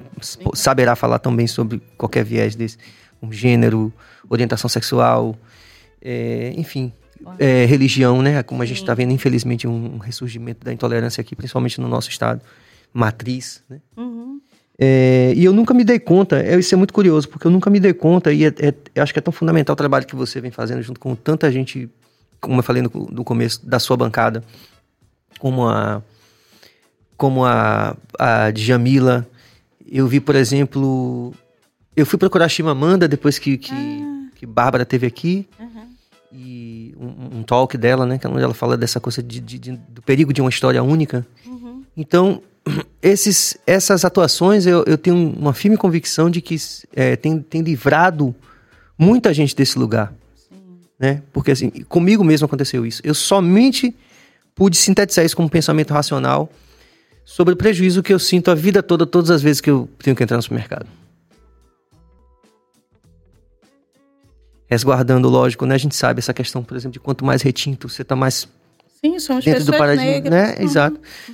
É, mas assim, quando você está enfechado numa situação, num não lugar na, nessa sociedade vertical que a gente vive, quando você está num lugar onde as pessoas à sua volta consideram que aquele lugar não é o lugar onde você deveria estar, e aí você tem sempre olhado, como, como diz meu amigo Mano Brown, né? Tive a oportunidade de trabalhar com ele várias vezes. É, o, o, o, olhar assassino do vigia, né? Eu, que pelo recorte do gênero eu, eu tô muito mais propenso do que se, se eu não fosse homem, por exemplo.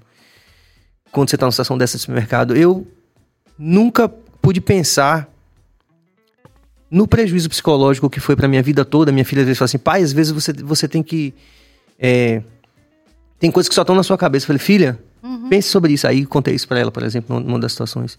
Você viveu o drama psicológico constante de você estar sendo vigiado simplesmente porque você é você. E você tem tal e tal característica. Eu nunca, eu nunca tinha parado para pensar sobre isso de maneira racional. E só pude sintetizar isso recentemente por, por um post que você fez. Então, esse lugar, Pedro, que a gente está sempre falando, né? Assim, que a gente tem vários enfechamentos aí de cidadania de segunda classe que vão colocando as pessoas à, à margem do processo civilizatório, né? Quer dizer, a pessoa e que você coloca tão bem, inclusive, no seu, na, na, sua dissertação, né? Sim, sim. As, as encarceradas negras. Sim, sim. Né? Quer dizer, estão num ponto da sociedade onde toda a estrutura pesa contra elas, né? Quer dizer, é, é, é é algo que me parece, até me estendendo um pouco, é muito, muitas vezes parece é, absurdo como a gente, na sociedade da informação, em 2023 se a gente ainda tem pessoas que não param para pensar se tudo isso que a gente está falando tem algum fundo de verdade. Os nossos detratores, né? Ah, vem essa pessoa falar disso de novo. Poxa, não existe racismo estrutural. quer dizer, a gente está vendo acontecer todos os dias. A gente viu. Eu, eu abro o Instagram hoje, eu vejo todo dia. Eu vi Bárbara fez é... um repost. Você fez também do, do. Eu vi da professora. Da professora essa da semana. Da professora, teve o, do entregador. Do entregador. Uma sequência, assim, a saúde mental da gente fica fodida, realmente. o que é você viver. Como é que é a saúde mental da gente, né? É, eu penso, eu penso em termos de saúde mental, ao mesmo tempo, até porque discuto audiência de custódia, encarceramento, eu fico preocupada com é, o esvaziamento do, do, do racismo estrutural em termos de conceito. Porque racismo estrutural é verdade, né? Se vivemos numa estrutura onde a matriz é, colonial é fruto de um processo de captura da nossa humanidade. Olha, ah, É, né, minha? Toda hora me afasto, Fique né? tranquila. Por que eu faço essas coisas? Aí o que que acontece? Eu percebo que as pessoas reivindicam né, racismo estrutural e fica assim a apreensão da materialidade que constitui esse racismo estrutural. Então, é, se a gente for visitar os textos do próprio é, Camaicon, Hamilton, é, o Silvio Almeida também, a gente vai voltar a uma conexão importante com o racismo institucional. Porque o que, o que, que acontece? Você é perseguido no supermercado. Aí há uma crítica ao supermercado, correto, à instituição, vamos colocar assim. Aí o supermercado vai lá e demite o vigilante que é preto também. Uhum. Exatamente para manter a mesma estrutura. Tipo, a solução não é demitir o, o, o vigilante, porque o vigilante ele está exercendo a institucionalização de quem comanda aquele aparato é igual a polícia, né? As pessoas colocam a polícia é, nesse lugar, mas é o próprio negro que discrimina o negro. Gente, também da capacitação para os policiais não vai combater o racismo estrutural, quem dirá o racismo institucional, porque existe um comando, existe a segurança pública pensada em termos de competências e abordagens. Então, eu penso que as pessoas se perdem muito em relação a essa apreensão, né? Né, de racismo, principalmente no que diz respeito ao racismo institucional, que para mim tem muita é, eficácia para a gente perceber até que ponto os profissionais estão preparados em termos de antirracismo, né, para dar atendimento adequado aos usuários, às, às usuárias que circulam naquele território, seja supermercado, seja um hospital, né, seja a, as ruas. Então a gente não está com essa conexão em relação ao, ao entregador, ao entregador mesmo, tudo bem, ali a gente percebeu a violência racista, mas ao mesmo tempo a gente percebeu que é, não existe uma política de afeto é, a partir de raça. Se o racismo é estrutural, todos aqueles que são alvos do racismo estrutural deveriam se organizar em relação à proteção de um membro da sua comunidade. Isso não aconteceu. Só quem protegeu o entregador, que eu agora não vou lembrar o nome, foram os próprios entregadores. Vocês perceberam isso? Que foram eles que se organizaram para proteger aquela categoria de pessoas pretas que estavam é, trabalhando exatamente por isso, porque é, o racismo ele é um fato social como qualquer outro crime. No entanto, a nossa conexão né, com a lesão produzida para a sociedade não acontece além do discurso. A gente fala racismo estrutural, mas ninguém se sente é, ofendido. Mas se houvesse o roubo do celular, se ela gritasse, roubou meu celular pega ladrão, iam pegar ele, porque todo mundo tem um celular e o capitalismo produziu essa subjetividade de você se sentir é, dono de, de algo, né? De uma mercadoria que circula. Mas a nossa humanidade não está nesse mesmo patamar, nem discursivo, até porque as pessoas colocam racismo no lugar de adjetivação quando está falando do capitalismo e quando também está falando da, do repertório né, de discussão. A gente coloca os autores né, marxistas que sejam em um, em um patamar patamar e depois os autores panafricanistas ou mulheristas africanas ou feministas negras em outros. E isso também reflete na atuação da sociedade em relação a enfrentar capitalismo, racismo, porque realmente se você comete algum crime de patrimônio, o que é que acontece? A repercussão gera uma solidariedade uma sensação de lesa é, sociedade maior do que com, com, com crime de racismo, porque o racismo também, quando você é chamado de macaco ou entregador é, tratado daquela forma, está ferindo adquirindo a ancestralidade desse país que se constituiu em cima da nossa captura de humanidade, né, do continente africano para cá e do trabalho, né, que ergueu esse país. Mas não há esse mesmo senso, sabe, de pertencimento. Não, não existe dessa forma. E isso me chamou muito a atenção. As pessoas estavam ali nas ruas, é, na rua naquele episódio, mas ninguém se solidarizou, exatamente porque as pessoas não se viram como entregadores, entende? Não se viram também do lugar de classe, porque raça em forma classe, como vai dizer é, Angela Davis, e classe em forma raça. Mas aí, se você for num território agora, onde alguém diga assim, poxa, tá tendo guerra de facção, com todas as aspas, né? O pessoal de Cajazeiras não pode passar em pau da lima. Aquilo ali é filosofia banto.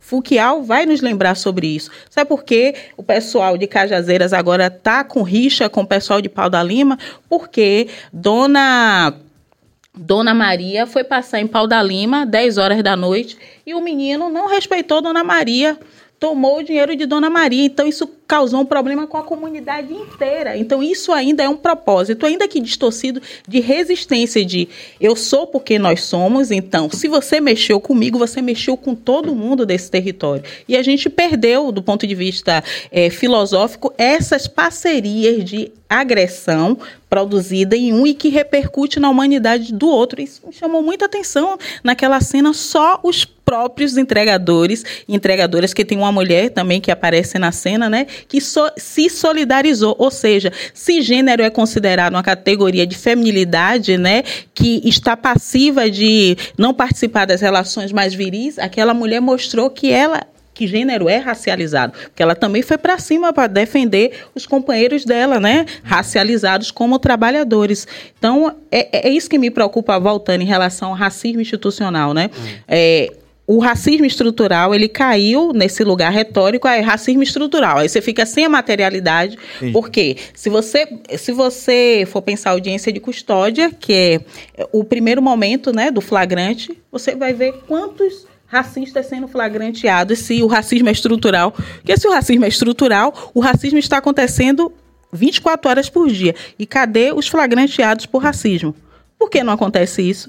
Porque simplesmente quando o racismo acontece, ninguém vai lá e segura o racista para a polícia, é, a polícia chegar. Diferente Mas, do, do roubo de objeto. Do, do roubo de objeto. Por outro lado, como é que vai, vai acontecer o racismo estrutural? Se eu estiver agora fumando aqui meu baseado de maconha, né? O policial, que é um trabalhador também, que vai ter é, é, é, vantagens né, no salário, se aprender balança de precisão ou determinada quantidade de cocaína, o que, é que ele vai fazer? Ele vai forjar o flagrante exatamente por isso, para que ele ganhe enquanto categoria e que o próprio Estado né, possa corrigir as relações produtivas das quais quais nós, pessoas negras, não temos condições de participar ativamente. Então, o racismo institucional deve ser levado em conta em termos discursivos, porque se as pessoas ficarem só ah, racismo porque alguém é, é, me chamou de macaco, me olhou dessa forma, perde a materialidade que é exatamente das instituições.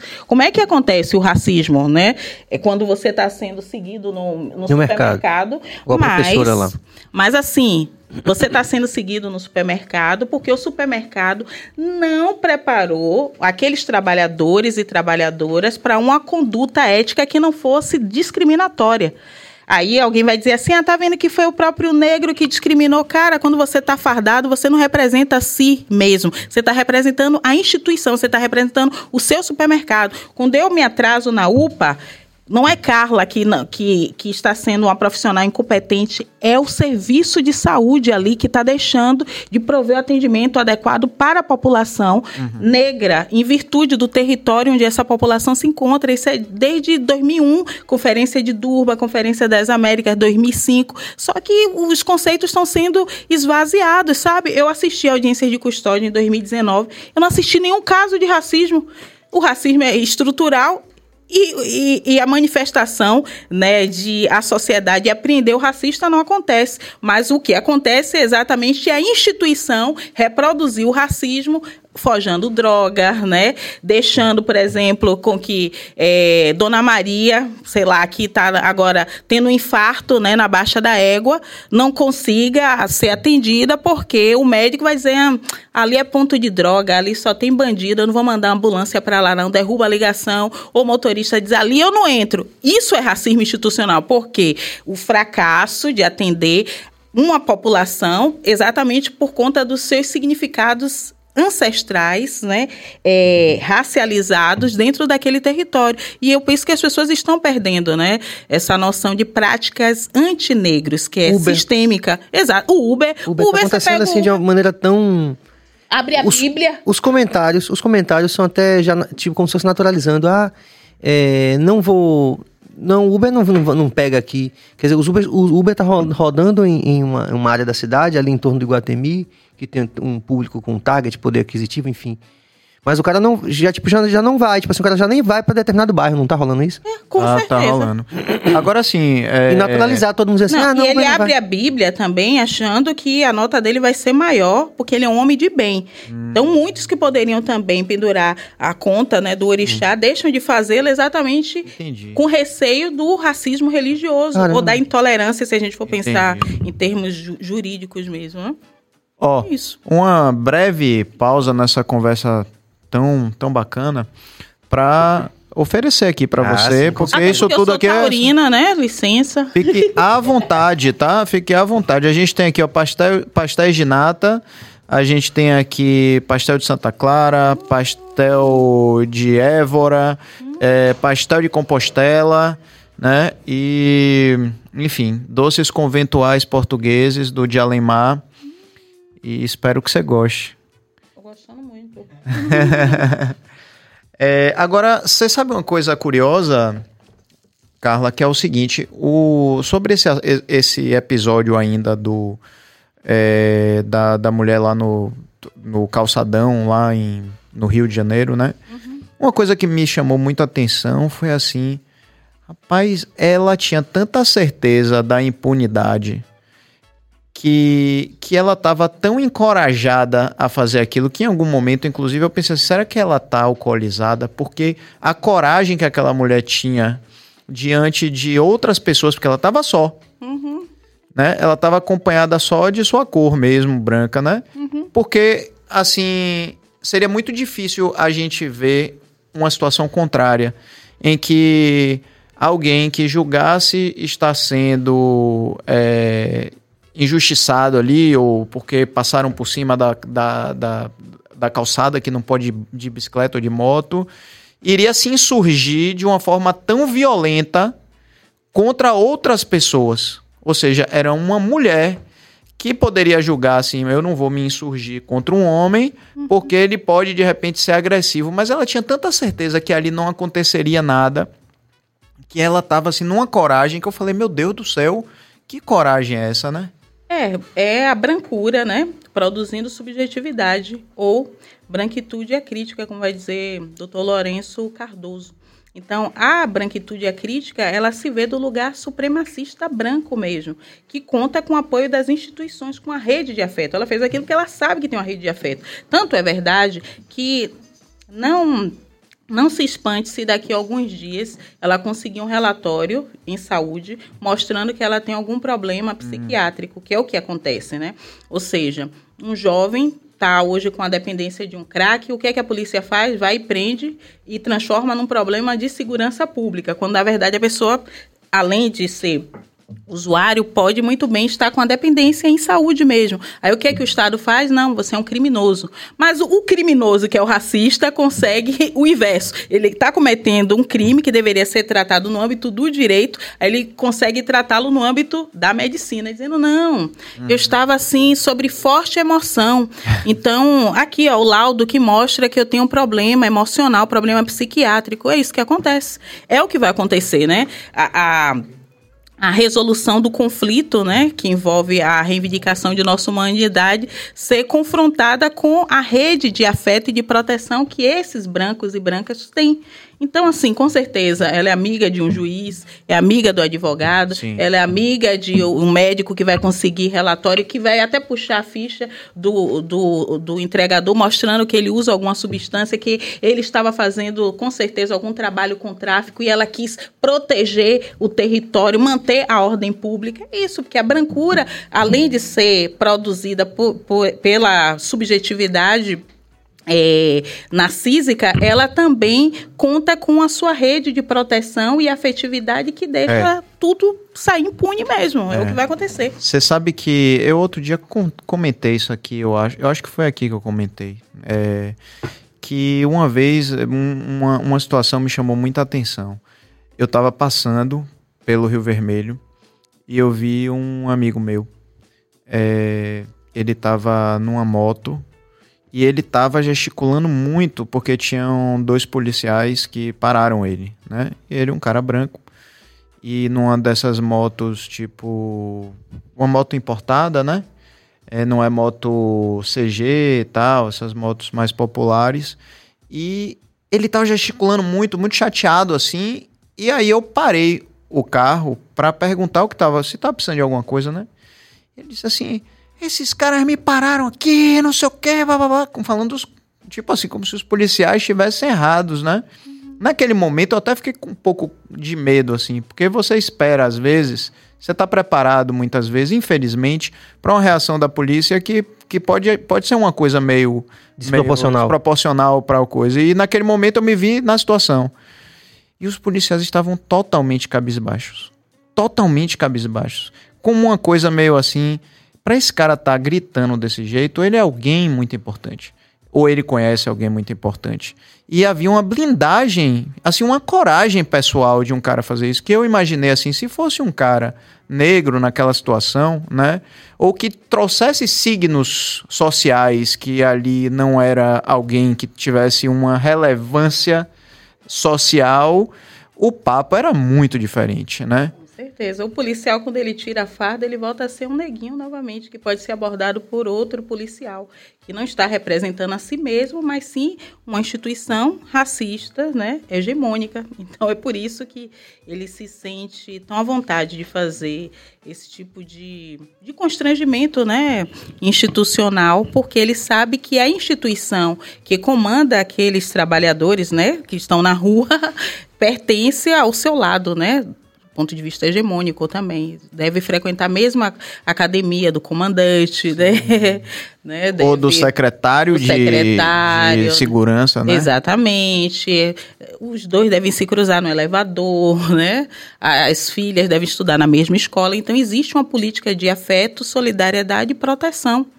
Basta um telefonema e tudo está resolvido. É, é. Assim como também eu já passei Outra coisa que eu não, nunca tinha passado, que era assim, eu tava com um amigo meu, é, ele negro, dirigindo o carro, eu tava é, no banco de trás, porque no, no, banco da frente estava Danilo, que é meu sócio na Boa Nova, e aí a Blitz mandou ele parar, era um carro bacana, e, e ele, um cara negro, dirigindo o carro.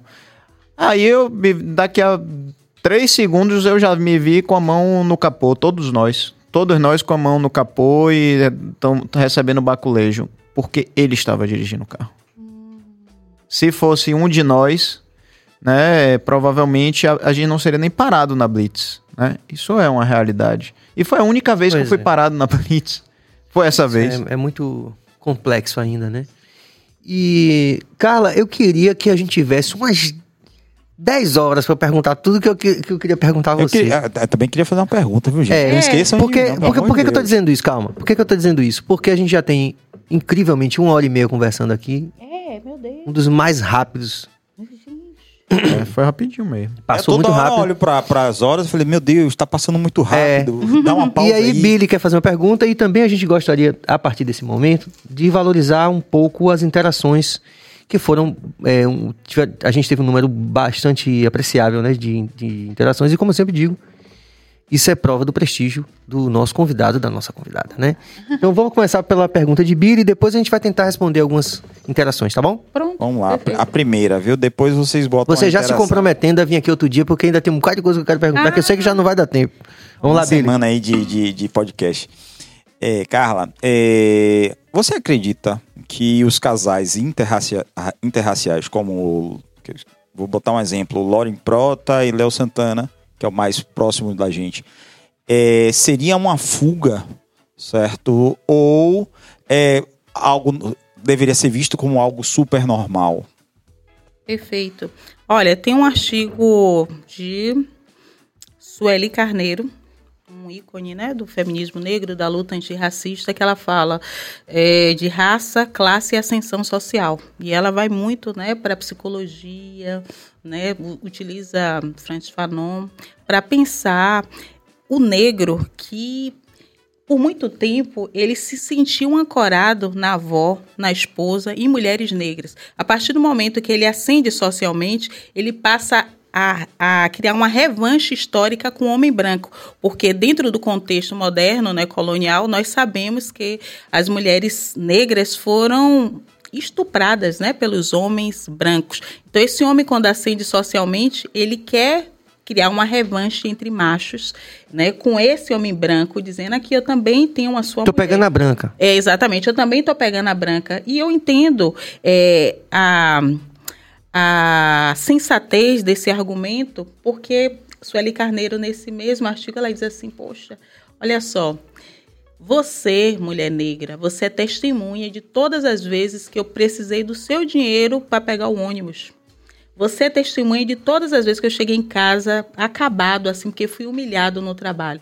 Então, acaba que a nossa estrutura psíquica, ela é atravessada por muitas violências, né? De classe, de raça, de gênero e território. Então, se a gente não tiver no nível, né, de anticolonização bem estruturado, o que vai acontecer é exatamente a nossa psique criar essa revanche e dizer, olha só como agora eu sou humano, eu tenho até uma mulher branca, só que essa mulher branca também acaba sendo mercadoria desse duelo, né, entre homens. Por isso que ela explica, né, que machismo, que machismo e racismo existe em patamar de igualdade. Eu concordo também com, com, com esse lugar. Então, as relações interraciais obviamente, existem amor nas relações, né? Lélia Gonzalez casou-se com homem branco, Sueli Carneiro, Francis Fanon, Achille Bembe, só para citar alguns, né? Gilberto Gil, né? E nenhuma dessas pessoas tem menos mérito discursivo porque viveram relações interraciais. Mas, por outro lado, essas mesmas pessoas nos ajudaram a perceber é, a, a estrutura do racismo produzindo né, um espelho que a gente faz questão de quebrar.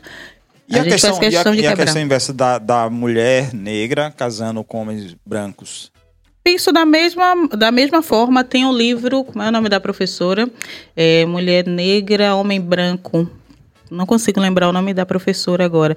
Penso, isso acontece com menos frequência. Eu percebo porque estudo é, relações afetivas e a partir de renda, nós sabemos que o homem branco, por ser hegemônico, ele não tem por que se relacionar com a mulher negra, que em termos de identidade está no último patamar de estética, né, que interesse, né, as relações humanas. Isso acontece com uma frequência menor e quando acontece, para mim, também está atravessada pelos mesmos propósitos, né, de ter incorporado a ideia de que um homem negro não deve ser levado a sério. Eu até meus 20 anos, mais ou menos, eu gostava de homem preto, não. Eu, na minha cabeça, eu falei, esse homem bandido, eu vou ficar com ele. Sabe? Eu pensava assim. Até os 20 anos? É, mais ou menos assim. Não tô dizendo você que não dava nenhum axé para Jorge Washington e dar em cima de mim direto. Eu ficava que nada. Homem de dread eu pensando assim comigo, porque o racismo produziu essa violência na nossa subjetividade da gente não se amar refletido no outro, né? Então eu ficava assim pensando, meu Deus, deve usar muita droga. Eu pensava assim, sabe? E foi o discurso que foi institucionalizado, inclusive nas mídias, nos jornais, na, nas folhas policiais. Então a gente não tinha né, esse repertório de afirmação De... Pois não, ainda é, né? É, exatamente. Então eu percebo que as mulheres negras com menos frequência, porque se o homem branco é o burguês, eu não, não, não espero realmente que o homem negro, ou o homem branco é um burguês que ele queira um relacionamento interracial com a mulher negra. Isso acontece com menos frequência, porque as mulheres negras, elas também não ascendem socialmente com a velocidade que os homens negros ascendem, né? Sendo jogadores de futebol, sendo é, cantores né, de rap e tal, sendo artistas é, é, do teatro, por exemplo. Então, isso não acontece com a mesma frequência. Eu ainda, eu ainda tento utilizar um argumento que, para mim, tem uma coerência, que é a espiritualidade. Eu conversando com algumas irmãs, por exemplo, que têm relacionamentos interraciais, e aí a gente começou a discutir sobre Odu. Né? Se a gente considera que raça, gênero são construções eurocêntricas, a gente também percebe que se o seu ancestral fez um acordo ancestral comigo e a raça foi criada dentro de um projeto, eu tenho que abrir o meu Odu para o meu Odu dizer sobre minha vida afetiva. E o meu Odu, por exemplo, diz, né? Essa pessoa será muito feliz ao lado de alguém que está fora. Entende? Ou seja, no meu Odu, e aí eu tô falando da literatura mesmo Yorubá, não tá dizendo que ser feliz ao lado de branco ou de negro, ou que se tem pênis ou se não tem pênis. Isso até serve pra gente também passar por cima da heteronormatividade. Por que dois homens podem ficar juntos? Exatamente porque a nossa cosmopercepção não está olhando genitália e nenhum marcador morfológico, anatômico, fisiológico que seja sentido e percebido pelos olhos apenas. Então, muitas relações interraciais raciais, por exemplo, está atravessada com um acordo que envolve o espírito, o espírito como marcador também de aproximação, tanto entre iguais, se a gente estiver falando de lesbianidades e homoafetividade, como também de pessoas interraciais em menor grau. Eu pensando algumas irmãs negras que são, por exemplo, religiosas do candomblé e são casadas com homens que são do mesmo terreiro. Então eu duvido muito que o orixá daquela pessoa tenha dito que não era para ficar por conta de raça, mas sim porque quando se consultou o sistema disse: essa pessoa está no seu caminho, essa pessoa vai ser boa para o seu caminho, essa pessoa não vai lhe fazer sofrer. Eu penso que a nossa ancestralidade acaba é, criando outros repertórios de justificativa para essas uniões que não ultrapasse, que não ultrapasse a, o livre-arbítrio e a sorte né, daquele caminho também. E as nossas tentativas de reivindicar relações fechadas dentro do grupo racial são é, deveras importantes. É, eu quero, por exemplo, construir um, um, relacionamento né, com homem negro, casar e tal, mas eu, por exemplo, não entro na discussão de palmitagem de maneira insi é, insistente, porque eu acabei de dar exemplo de todas essas pessoas que eu considero extremamente relevantes e que tiveram relações interraciais. É, a Chile Bembe, Gilberto Gil, Abdias Nascimento, Lélia Gonzalez, Sueli Carneiro. Maria Odília também. Oi? Maria Odília também, ah. lá na história dela lá. Ou seja, essas pessoas são menos legítimas porque tiveram relações interraciais? Elas são pessoas colonizadas em termos afetivos? Não. Eu achei a coisa mais linda essa inclusão aí, desse Odu aí. É, o meu Odu fala isso, por isso que ó, a Macota Valdina, porque eu também fiz mapeamento genético, né? Só voltando que tinha falado Sim. de Macota. Imagine, Macota Valdina disse: você tem que sair da sua casa e depois sair mesmo, sair para o mundo. Exatamente porque o acordo que eu fiz, né, para ser feliz no campo amoroso, não foi com alguém que está aqui, sabe? Então, quanto mais eu estivesse ali naquele território, mais eu ia desacreditar que isso é possível na minha vida. Então, existem, né, dentro dos nossos sistemas filosóficos, algumas sentenças, né, mas que também estão atravessadas pelo nosso livre-arbítrio e que indicam né, que o espírito é o maior informante de nosso caminho, se a gente está em Ire ou se a gente está em Ibi e se a gente está em Ozobo também. É isso. Oh, você, é... que coisa linda! eu achei, eu achei. Nossa, eu achei muito legal o seu posicionamento sobre essa questão da palmitagem. Eu acho isso muito legal, porque Assim, é, entendi todo o contexto que você colocou e concordo e nunca tinha visto por esse lado. Sim, sim. É, mas também é muito difícil a gente limitar as relações da gente afetivas, né? Sim. É muito, é muito, é muito ruim é, julgar gente, isso. A gente tá né? colocando dentro de uma caixinha e vem, e vem a espiritualidade e fala assim: não é nada disso aí. É. é. E para quem. O próprio Bob Marley, mesmo assim, que é um, o pai dele é um oficial britânico branco. E ele, você vê os filhos de Bob Marley, ele teve filhos com é, mais de uma mulher. E quando você olha os filhos, você vê que é uma coisa tão linda, assim, quer dizer, cada um ao mesmo tempo é Marley de novo, mas ao mesmo tempo tem tantas Uhum. Tantas coisas, né, florescendo também. E é exceção, e é exceção da regra, sabe? É porque eu, eu penso muito em termos estruturais, de contribuição efetiva, de discurso. E como eu tenho muito respeito aos mais velhos, se eu caio na insistência desse discurso, eu tô, sabe, indo de encontro a pessoas que doaram a vida, sabe? Uhum. Para criar esse repertório que a gente tem hoje. Aí eu vou dizer que Lélia Gonzalez era palmiteira, Cara, que, que é Gilberto Gil. Francis, é, Francis Fanon, ele mesmo que mostrou essa discussão, né? Uhum. De pele negra, máscaras, máscaras brancas. brancas. Ou seja, a nossa estrutura psíquica também está em processo, sabe? De descolonização. E a gente precisa ter uma política de afeto com esses homens, né? Que se sentem mais humanos com dinheiro, sabe? Com carro e tal, para dizer, poxa, agora eu sou humano. Eu tenho vários amigos negros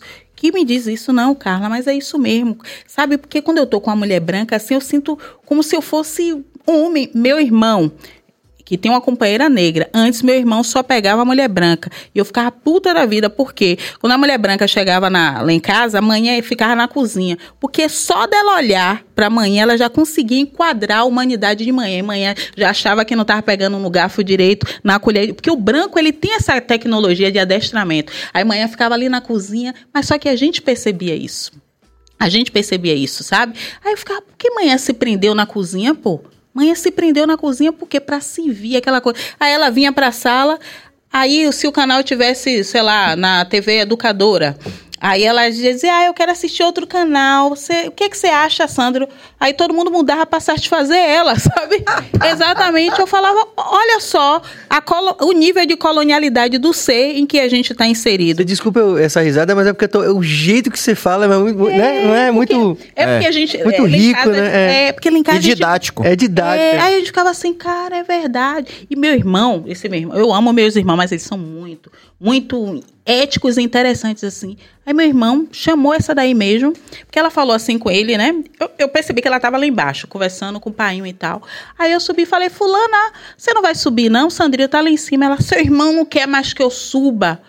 Aí eu falei, subi e falei, Sandrinho, fulana tá lá embaixo, por que ela não vai subir?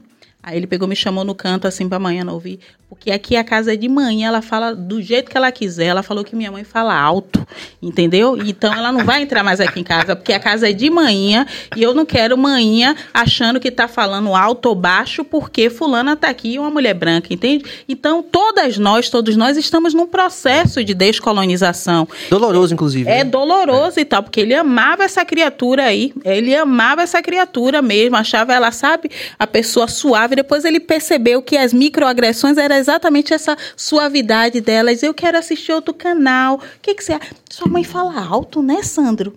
Nossa! E é assim que a gente vai sendo capturado pela ideia de que seremos vistos, né, e vistas de outra maneira e a gente vai seduzindo com o dinheiro. O dinheiro não deve realmente servir para esse propósito da gente ser capturado, mas sim para a gente também usar essas branquitudes, no caso das críticas, para circular os nossos nomes, fazer publicações, né, incentivar, patrocinar os espaços dessas discussões. Então, acredito que o enfrentamento do racismo é uma tarefa de todos e todas. E a gente pode criar políticas de afetos com essas branquitudes críticas, né, de maneira solidária, mas não criando uma rixa assim de maneira tão antipática porque nós não, não detemos os meios e modos de produção, a gente não é dono de nada. Então, se a gente não tiver um mínimo de habilidade né, ancestral, né, que as, as Ialorixás têm, inclusive quando dão cargo né, a determinado filho de santo que tem o um poder dentro da polícia, o poder dentro do, de um ministério, exatamente para ter a proteção daquele território Sim. discursivo, a gente não vai para lugar nenhum, porque a gente aqui tem uma cidadania de segunda classe. E de forma ainda assim complexa e ainda assim idônea, né? É, Exatamente. É, uma coisa que. É, por exemplo, é... o Gantuá, de certa forma, também assim, foi. foi é, isso é próprio, é política. É... Isso é política. Uhum. Eu falei de Mãe Estela mais cedo, não sei se falei, ou em off antes, da, enfim. Mas é, o, o, o Ilé Pofon já também, assim, é, enfim. E mãe massa que Serginho, antes de você passar para fazer a minha segunda, que eu, eu, também, eu, eu também tenho direito. Billy tá ansioso, Cardoso. Ô, Billy, você tá demais, viu? O Não, pessoal tá mandando Eu respondi, mensagem. respondi, eu me perdi, eu respondi. Maravilhoso, Não, tá maravilhoso. Não, eu vou dizer uma coisa. Você agora, respondeu, é, inclusive, além. Repare bem, é, o nosso auxili- auxiliar técnico de videomaker falou assim: vem cá, o pessoal daqui tem algum problema com você hoje aqui, né? Eu falei, que eu saiba, não. Não, porque quando você passou, eu tava vindo atrás, o cara falou, pô, esse cara tem uma cara de ladrão da porra. Aí eu falei, irmão, eu sou negro. Quem falou Ah, isso? O nosso Alcimar aqui. Mas quem falou isso de você? Alguém que tava aqui na rua, né? Ah, na rua. Ah, na rua. Na, na, na, na rua que eu moro há 41 anos Meu né? Deus. Aí ele falou assim: esse cara tem uma cara de ladrão da porra. Aí ele falou para ele, por que o cara não vai com sua cara? Eu falei, não, bicho, isso aí é, é, é, é, é normal, né? Não normal, mas você ouve isso o tempo todo. Comum. É comum ouvir isso, né? Então a pergunta que eu queria fazer para você: a gente, é, a luta é pela igualdade ou pela superioridade? A superioridade. Porque você fala, é, seria normal você falar a superioridade branca hoje é algo que existe. E as pessoas têm como normal. A luta, então, é pela igualdade. Nós, negros, estamos lutando pela igualdade ou pela superioridade. Pronto. Em termos militantes, estamos reivindicando uma reparação pelos danos da escravização, eh, da escravização, né? De nossos antepassados nesse território e que acabou dando esse retrato das desigualdades por critério racial, né? Repare que nós não somos negros porque somos pobres, mas se somos pobres é exatamente por conta da nossa condição racial. Só que o Estado ele não é militante, né? O Estado ele tem eh, o dever na- no, no seu status de democracia de direito de corrigir essas desigualdades. Então ele vai pegar esse discurso nosso pedindo reparação e vai dizer o seguinte: não, o que eu vou fazer é políticas de promoção da igualdade racial. Como? Olhando o índice de desenvolvimento humano no país, olhando né, quanto ganha o negro, quanto ganha o branco, quanto ganha o indígena, né, quanto ganha o amarelo, e vou promover políticas públicas para colocar o negro cada vez mais perto da sua cidadania de direito.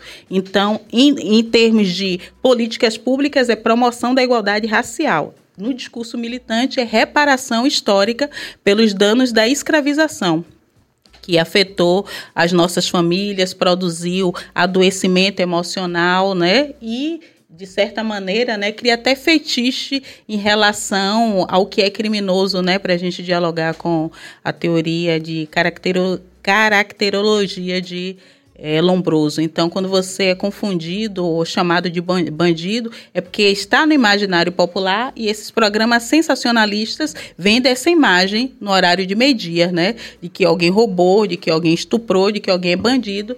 E esse alguém se parece muito com você, sabe?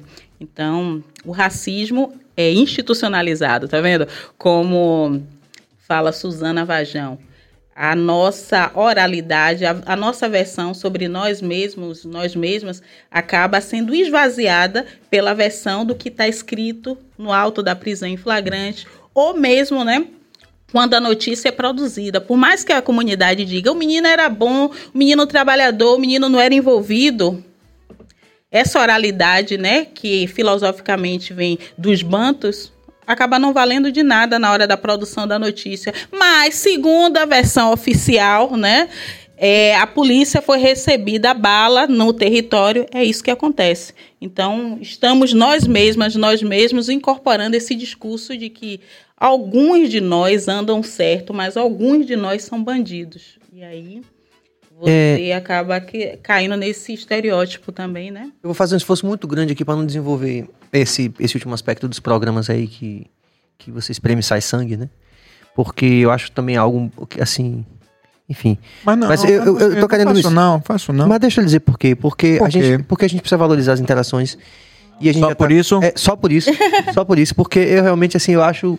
Eu, Serginho, acho assim. Pô, minha vida toda a gente fala. Por... Veja, a bancada do reggae, o pessoal fala assim. Poxa, vocês reclamam, vocês criticam. Por que vocês. só-" A cabeça, ele diz, diz assim, que às vezes na reunião de família o pessoal fala assim, pô, por que vocês ficam falando de racismo? Por que o Biacast fica falando de racismo? Por que, que vocês ficam falando dessas coisas de discriminação? Pô, bicho, pra mim, esses, esses programas por tabela, eu já. Eu, eu simplesmente não, não vejo. Eu fico achando. O que eu queria rapidamente dizer é que. Como é difícil essa tarefa da gente de informar isso para a própria comunidade da gente. Uhum. Dizer assim, bicho, não dê valor a essas coisas, cara.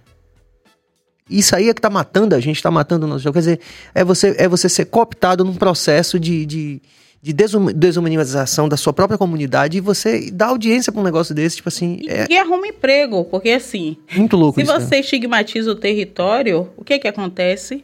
Se você coloca lá no As seu currículo que é do território, você não, não tem emprego. O, não tem o território Uber. é estigmatizado. E segundo também, né, que o que me preocupa bastante é exatamente as repercussões até para as mães de família também, sabe? Porque quando há ocorrência de violência doméstica, a própria família, no caso a mulher agredida, ela não quer chamar essa, ela não quer chamar a polícia para dentro do território, porque o território ele acaba sendo abreviado em raça e não da, e não pelas interseccionalidades. Então assim, mulher de comunidade não é vítima de violência. Eu, eu trabalho no, no subúrbio, então eu atendo inúmeras mulheres, né? Notifico, aí elas dizem, ah, Carla, eu não vou chamar a polícia não, eu vou chamar a polícia para minha comunidade. Eu, tem a Honda, a Honda 137, sei lá o que, já bateu meu filho no meu marido. Ou seja, ela acaba se pensando desse lugar mesmo, né? Eu sou uma comunidade negra. Ainda que eu tenha sido submetida particularmente, particularmente à violência de gênero, ninguém quer a polícia dentro da comunidade. Uhum. Entende? Porque, exatamente, porque... É a negação total de qualquer lampejo de cidadania, né? Mais básico. Né? É, a gente é. fica enredado nesse, nesse histórico contínuo, né? Dizer, isso me incomoda muito, entendeu, Pedro? Mas eu não quero só para deixar claro. Mas eu acho genuíno, que... eu acho genuíno, e, o que você está falando exatamente nesse momento hum. é em relação aos Ao programas. Tempo. Ah, sim, dos programas. Ah, é, e toda é outra coisa. E toda estrutura, tipo assim, e toda estrutura, quando você. Como você é, a gente falou várias vezes sobre a polícia. Você falou, mas o cara tá com uniforme, então ele tá defendendo os valores da instituição que é verticalizada também, racista e tal. É, ele não está representando a si mesmo. Mas no todo, cada uma dessas pequenas decisões acabam gerando essas essa disparidade que a gente vive. É. E a mancha da reputação como, também. Porque... Como comunicar isso? Quer dizer, a gente sente, a gente como militante, como teórico, tem uma vontade de comunicar é. isso para a comunidade e muitas é. vezes passa apenas por um chato. Pô, os caras vão reclamar de é. novo. Os caras do reggae, pô, vão um cara reclamar, né, cara? Exatamente. Nenhuma, é, o Becaria uhum. fala isso, uhum. né, nos delitos e das penas. Nenhuma nota de infâmia deve recair sobre aquele sujeito que foi provado a inocência. Mas depois que sua imagem uhum. circula, ninguém quer saber que você uhum. inocente, que você não estava é. envolvido. Ninguém quer saber. Uhum. E aí o que que acontece? Você fica com a reputação manchada. Ainda que você seja inocente, mas se você passa por uma audiência de custódia, graças a esses programas também, né? Uhum. Que junta todo mundo e mete todo mundo como associação ao tráfico, você já sai com a tornozeleira eletrônica. Ninguém quer saber que você só estava com baseado e seu flagrante foi forjado, não sua mãe começa a dizer: olha, é melhor comprar uma motozinha pro meu filho, porque se ele pegar ônibus, ele vai ser linchado. Porque alguém vê aquilo ali, estuprador, ladrão, envolvido com. Não dá, gente. Isso cria reper repercussão até em relação à escravização. A sensação de que você não pode ir muito longe, porque você tem algo ali, sabe? Monitorando até que ponto você vai vencer na vida. É uma coisa horrível. Uhum. Tem bairros que é todo mundo de tornozeleira eletrônica uma coisa terrível, porque o Estado não sabe o que fazer com a quantidade de tornozeleira eletrônica que comprou. E aí pronto, há essa negociação, né? Uhum. A polícia aprende, aí ganha incentivo salarial, porque aprendeu balança de precisão, a quantidade de droga que muitas vezes uhum. é, o fra, é, o fra, é o fragrante forjado para usar o quibundo, né?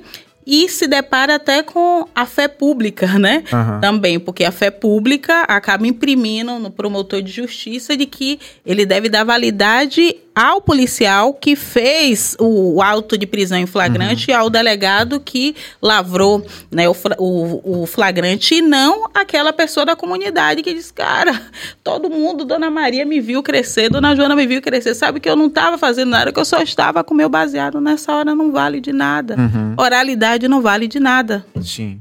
Não vale. Eu posso falar uma coisa rápida aqui? Pode. pode. Antes da, da, da, da nossa interação.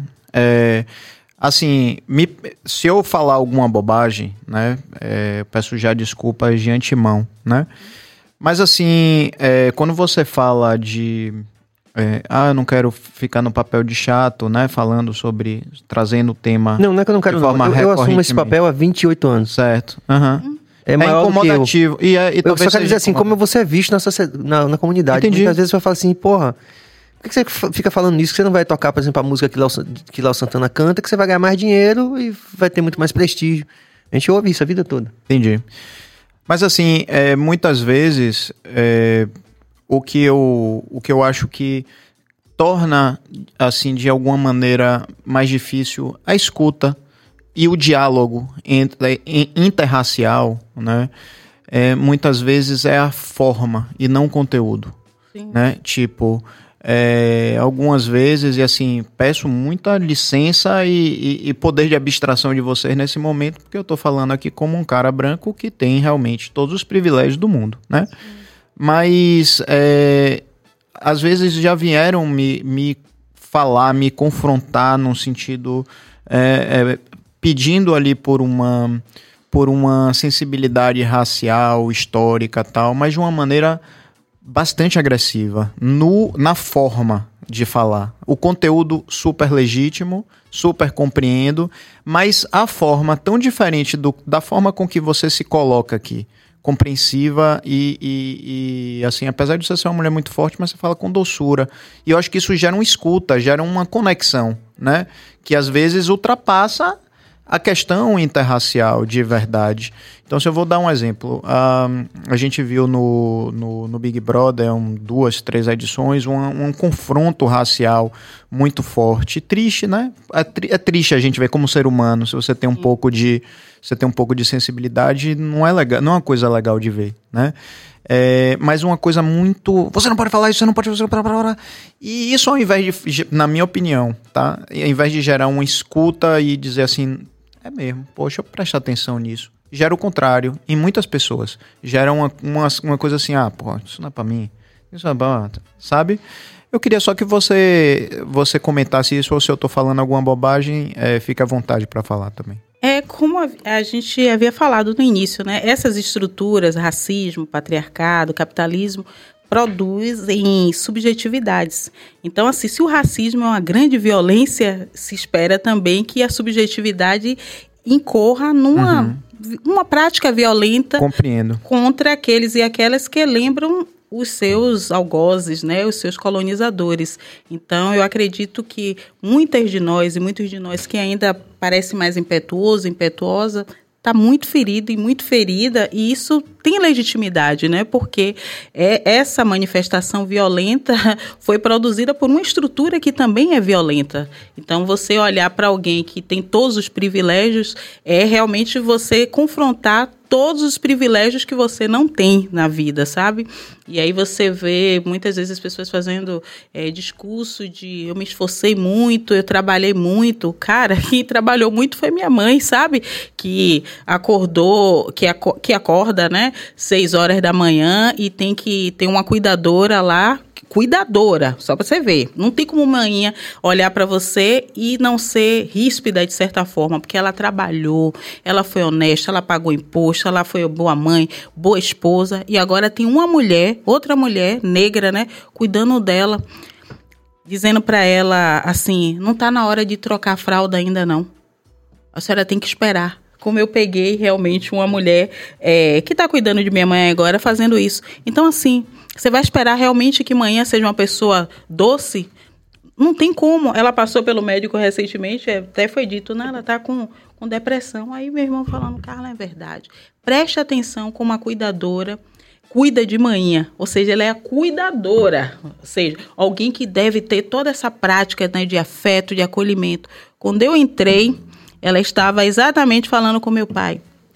Toda hora a dona Célia faz cocô toda hora. Tem que trocar as fraldas de Dona Célia, porque as fraldas é, que o senhor trouxe é muito pequena e ela precisa de fralda maior. Aí eu fico pensando assim, cara, mãe é a cumieira dessa casa, pô. Ela que levantou essa estrutura toda, a criatura vive numa ordem né, capitalista, está vendendo a força de trabalho, ou seja, está sendo explorada também pelo sistema, mas em termos particulares, olha como ela está manifestando o que a estrutura renegou para ela, para alguém que neste momento está na cadeira de rodas, entende? Como a gente vai o tempo todo jogando com a condição de opressor e de oprimido, e é por isso que você sente essa desvantagem pontual, porque você se vê na condição de alguém que pode né, reproduzir a estrutura. Quando alguém é, que está na condição de discurso, ou seja, na condição de igualdade, tenta fazer o que você historicamente fez, isso pode lhe causar algum tipo de, de dano, né? Em termos de, de interação, de militância, como também acontece com Manhã. Por mais que Manhã diga, né, é, somos todas mulheres negras, ainda assim, nesse momento, alguma mulher negra está fazendo isso com ela, que eu até chamei ela, né? Uhum. E falei, fulana, deixa eu te falar, nunca mais faça isso. Ela, o que foi que eu fiz? Eu falei, querida, você não está entendendo. Painho é o homem de manhã. Você acha realmente que ela se sente bem vendo outra mulher falando na frente do homem dela que toda hora ela tem que trocar fralda? Você acha que ela se sente como?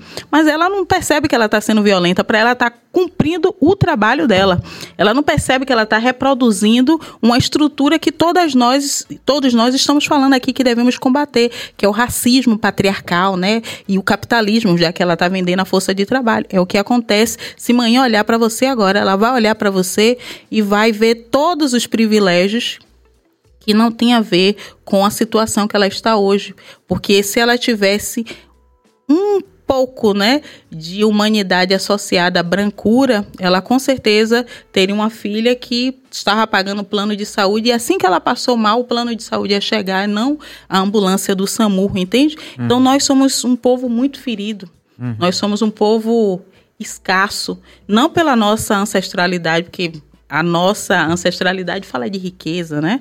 Mas o lugar que fomos posicionados aqui foi um lugar de escassez. E essa escassez merece, né? As revanches. Uhum. E estamos aprendendo também, né? Cada vez mais a criarmos estratégias que não afaste tanto o outro, porque o enfrentamento do racismo é tarefa da sociedade e não das pessoas negras, inclusive. Então, a gente também precisa, né? Chamar as branquitudes críticas, que eu acredito que seja isso que você esteja falando, né? A branquitude crítica é aquela que sabe que tem privilégio, né? Que comeu bem, né? Que consegue, né? Trazer pessoas pessoas influentes para perto para conseguir é, aquisições que tragam é, vantagens né, discursivas para o conjunto da sociedade. Então você se vê como aliado. Você realmente não gostaria de ser tratado assim, mas tenha paciência com a gente.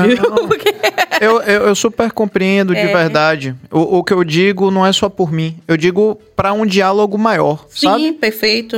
Para outras pessoas que eu vejo com falta de paciência, de dizer, pô, mas eu não. É, eu não. Eu sou uma pessoa que tem sensibilidade, tem uma, tem uma sensibilidade social, racial de, de tolerância religiosa e tudo mais, e essa pessoa se vê assim, poxa, eu queria abrir o diálogo e não fechar o diálogo, você entende? É porque não vê como indivíduo, Entendi. né? Vê como categoria. Perfeito. Categoria de humanidade. Perfeito. Massa. Minha gente, vocês não acreditam que a gente está com duas horas de programa, a gente agora vai valorizar Vamos. a interação dessa rapaziada que veio aqui não só prestar solidariedade, mas também veio louvar aqui a presença caríssima dessa nossa convidada, Beto Márcio. Boa noite, meninos. Hoje foi uma verdadeira aula. Parabéns, Carla. Ó, oh, é, era para você falar esse. Não, vá, pode ir, pode ir. Vai. Não, vá você, vá você, vá você, vá você. Adriano Pia, parabéns, BaiaCast. Que entrevistada fantástica. Por mais pessoas como você, Carla, didática, divertida e comprometida com a verdade. Xangô te abençoe ainda mais. Você sabe quem é? É a esposa desse rapaz. Ah! Gente! Sua Beijo, Dri. Sua benção, minha irmã. João Leão. Carla, boa noite. Você se preocupa que o lugar de fala não vire uma forma de calar pessoas? Posso incluir um, um pequeno comentário nisso? Uhum. Eu vi um recorte recente do, da, de, de Jamila no Flow falando sobre isso. Não sei se você viu esse recorte. Não, não vi, mas é isso, é porque as pessoas estão achando que lugar de fala é exatamente o lugar da identidade, quando na verdade o lugar de fala tem a ver com o lugar de quem está se posicionando acerca da estrutura. Então, todas nós, todos nós temos lugares de fala comprometidos não com uma posicionalidade de cor da pele, de gênero ou de orientação sexual, mas o lugar de fala que tem a ver com compromisso ético político com a superação das estruturas que discriminam, que excluem, né, que colocam a gente em situação de subalternidade. Então, muitas pessoas estão usando a reivindicação de meu lugar de fala para não se comprometer, quando na verdade o lugar de fala é exatamente a experiência que produziu a sua identidade. E essa experiência foi ocasionada pela estrutura e não pela particularidade da identidade, porque não existe identidade sem estrutura. Eu só sou negra porque existe o racismo. Então, é essa estrutura que produziu o negro, né? Eu só sou trabalhadora porque existe o capitalismo, porque foi o capitalismo que produziu a identidade de trabalhador. Então, aí eu vou dizer, eu não posso falar da burguesia porque eu não estou no meu lugar de fala de... de, de Uma pena que se burguês. generalizou esse, essa é, confusão, né? É, exatamente. O lugar de fala é a experiência vivida frente às tentativas militantes né, de produzir é, de produzir estratégias contra o racismo, o capitalismo e essas tecnologias coloniais que sustentam né, as exclusões. Então, é, Dejamila tem lugar de fala enquanto mulher negra. Ela vai falar em relação a mim, em relação às mulheres que estão lá em São Paulo. Mas em algum momento eu vou dizer para ela: ainda assim você está em São Paulo. E aí você vai falar por mim, exatamente porque você está em São Paulo. Então, olha só, que lugar de fala vai ser esse, entende? Então, a experiência que vai ser o divisor dessa localização que quer contemplar todo o conjunto de mulheres negras que se sentem é, oprimidas pela estrutura racial. Então, todo mundo tem lugar de fala, mas o lugar de fala tem que estar é, em consonância com o que a gente entende como estrutural e não só como política de identidade. Perfeito. É identidade política e não política de identidade. Maravilha. Muito bom. Vamos adiante. Você tá aí vibrando, né, Billy? Douglas Cabral, vai lá já, vai lá, Rasta. Boa noite, galera. O que falta de política pública para mulheres negras em situação de rua? Tem um projeto social e vejo pouca ação. Perfeito, Douglas. Olha, é interessante essa pergunta de Douglas até, porque o que eu percebo é que muitas de nós, muitos de nós ficam, ah, vamos utilizar. Muitas e muitos de nós ficam assim, olha, se acabar com o racismo, acabou todas as opressões. Isso nós, né, militantes antirracistas. Aí o, o, os militantes, né, é, de esquerda, né, anticapitalistas, dizem, não, mas se acabar com o capitalismo, acabou com tudo isso. Aí os militantes e as militantes antipatriarcais, não, gente, se acabar com o patriarcado. E é por isso que eu discuto interseccionalidade, porque todas nós, todos nós, somos uma encruzilhada de identidades. Existem mulheres que neste momento estão em situação de rua, sendo vítimas de violência sexual de alguém que não detém os meios e modos de produção, né? De alguém que não é burguês, não é branco, mas que ainda assim se sente proprietário de uma mulher. Entende como é, todas as identidades estão conectadas e se a gente for olhar para a localização da rua, a gente também precisa levar o olhar interseccional para prestar atenção, porque senão ficam só as mulheres que não estão em situação de rua falando de todas as outras mulheres, sendo que elas nunca viveram em situação de rua para saber o que é, por exemplo, alguém trocar uma substância por, um, por, uma, por uma noite de sexo com uma mulher que não escolheu aquela situação e que o movimento feminista nem vai saber que ela está tá apanhando debaixo da ponte por exemplo, igual a mulher que está na cadeia, é, equivale a essa mulher em situação de rua. A mulher está lá na cadeia, a gente fala, ah, as mulheres encarceradas, as mulheres encarceradas vivem situações precárias porque a cadeia é, é, é desumanizadora. Não, a cela é um ambiente doméstico também. Muitas vezes você leva seis anos convivendo com outra mulher cuja representação de si mesma é viril e masculinizada e que vai te bater todo dia. A Lei Maria da Penha vai lá, tirar ela do ciclo de violência, não, sabe por quê? Porque ela sabe muito bem que, ao contrário de, de manhã que se gritar, ela autoriza o Estado a retirá-la do contexto de violência, ela se gritar dentro da cela, a gente penitenciária vai falar, menina, é assim que você quer remir sua pena? procurando é, problema é, confundindo né, o que é um plantão calmo e o que é um plantão onde se parece mais tentativa de virar cadeia. Como é que você vai diminuir isso apenas assim, se você não é obediente, se você não é disciplinada? Perceba, né, como uma lei, que é a lei Maria da Penha, acaba sobrepujando a lei de execução penal, que está dizendo, olha só, você está em execução penal, mas você, para diminuir a pena, você tem, sabe, ter esse comportamento. comportamento, você tem que trabalhar três dias, né? Aí, eu sendo negra, o que é que vai acontecer? Eu vou me acabar de trabalhar para diminuir é minha pena, mas assim, o, o, o, sistema, por ser racista e estar localizado ali na microestrutura, o que, é que ele vai dizer? Poxa, agora surgiu o trabalho administrativo.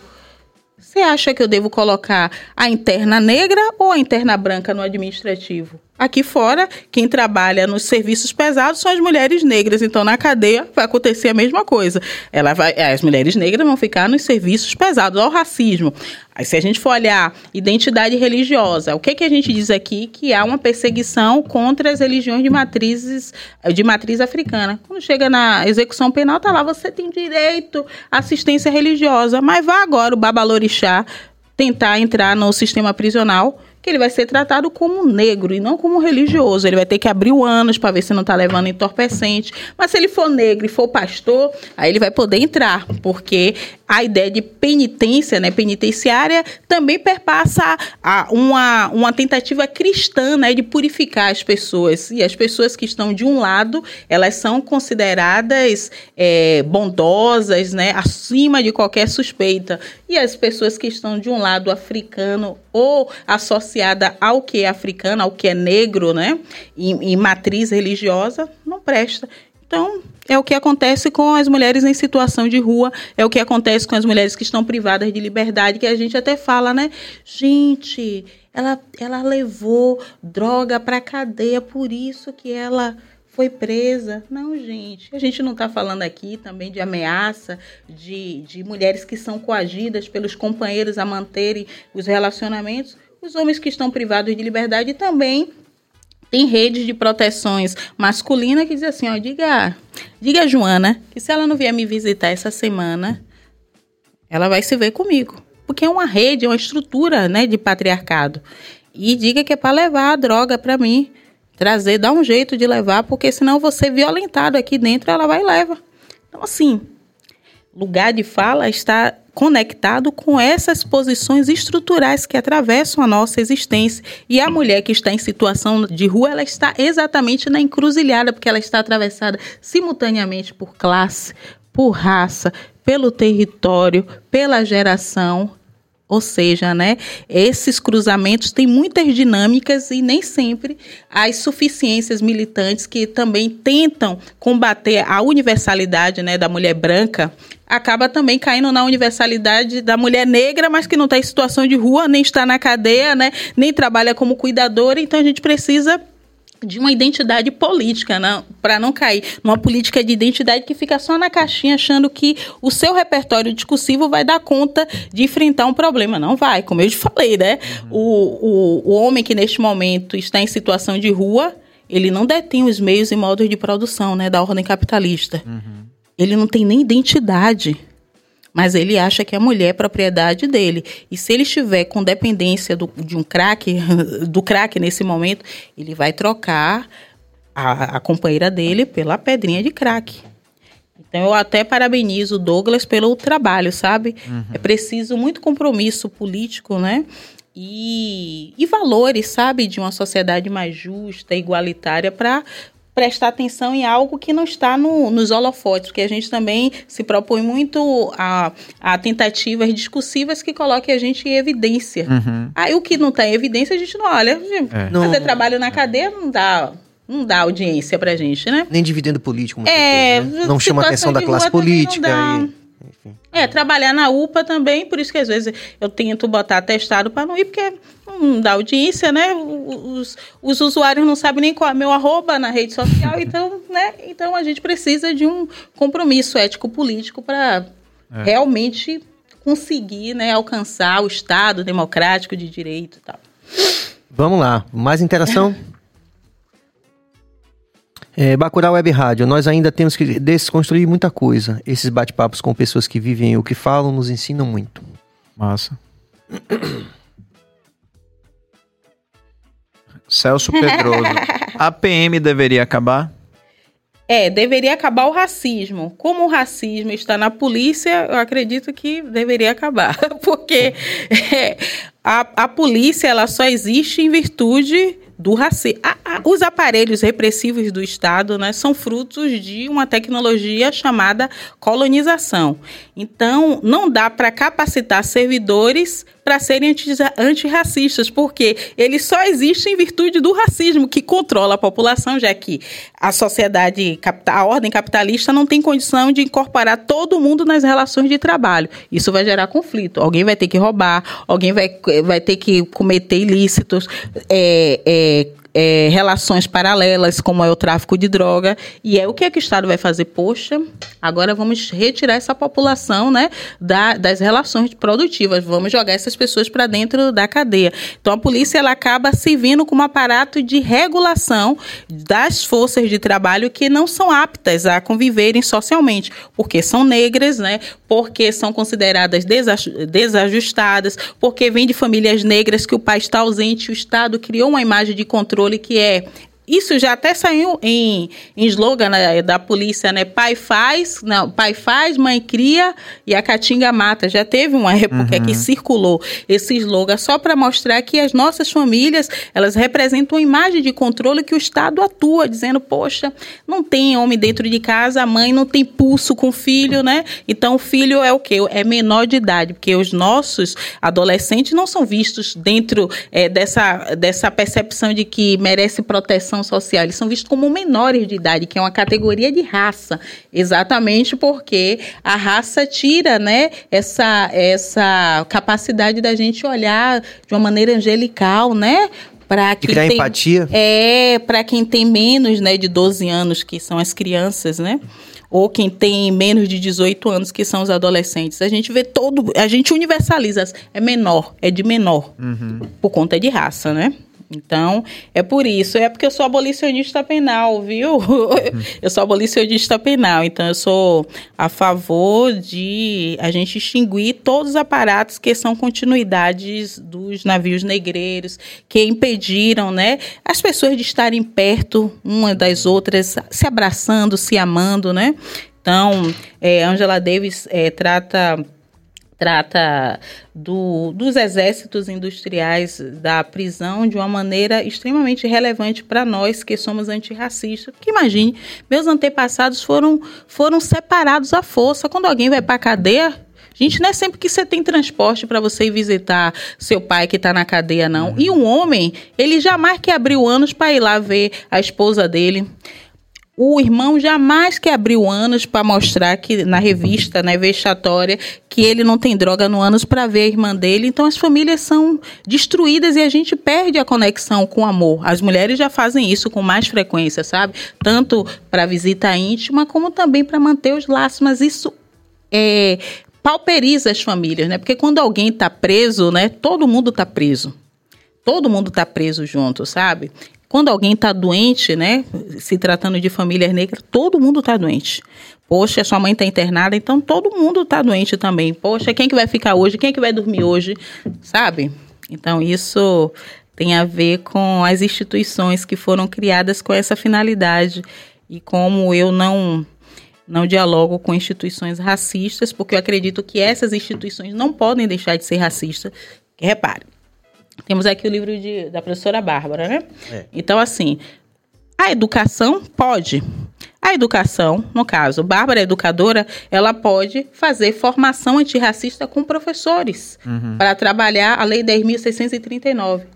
Mas eu não posso fazer formação com os policiais para eles deixarem de ser racistas, porque não faz sentido os policiais não serem racistas, porque o racismo é a finalidade da instituição. Como é que vai combater o racismo que é estruturado exatamente para controlar a população e o território? Então, nunca vai existir é, é, instituição policial não racista, porque o racismo o racismo é a instituição de segurança pública, né? É o controle populacional, é a exclusão por critério racial, exatamente daquela população que parece infectada, suja, marginalizada. Então, precisa retirar do território. E isso é racismo. Uhum. Aí, como é que você vai combater esse racismo? Você vai dar treinamento para as pessoas não serem racistas. Poxa, olha, você está com esse, essa tatuagem aí, mas eu tenho certeza que essa tatuagem significa sancofa, né? Não tem nada a ver com é, a facção do bairro, né? De, de Cajazeiras, nem da Liberdade. Muito obrigada por você respeitar o nosso trabalho. Não existe isso, gente. Não existe, sabe? A, a, a instituição, ela tem exatamente como obrigação, né? É, política. Fundamental, né? É, fundamental hum. exercitar o racismo, né? É uma, uma... Isso é um raciocínio que pô, a gente deveria ver reproduzido muito mais vezes, vai, mais frequente. Vai existir cadeia melhor? Não existe combater racismo institucional na cadeia. Vai existir Porque como você falou, é, cadeia melhor. É, é, desculpe, é atravessado pela questão do capitalismo. Então, quer dizer, quando um, alguém da população, dessa mesma população que está inclusive numa situação de vulnerabilidade social, vê o cara que roubou o celular, todo mundo, como você falou, ah, não, mas o cara não pode roubar, tem que bater, mas ele tá errado. Exato. Ele tem que morrer, tem que tomar tiro, né? Quer dizer. Exatamente. Tem uma opinião policial? Tá aqui assim batendo aqui. Arthur Cardoso aqui. Estamos aqui discutindo aqui. Né? É. Aí, ah, é? Aí, Ai, que ótimo, gente. Aí, Mas, ó. Pera aí. Quer, quer dar uma Vale, Eu só queria falar uma coisa antes e, e eu queria passar a palavra para você, que eu acho que o debate é muito massa. É importante, pô. É importante.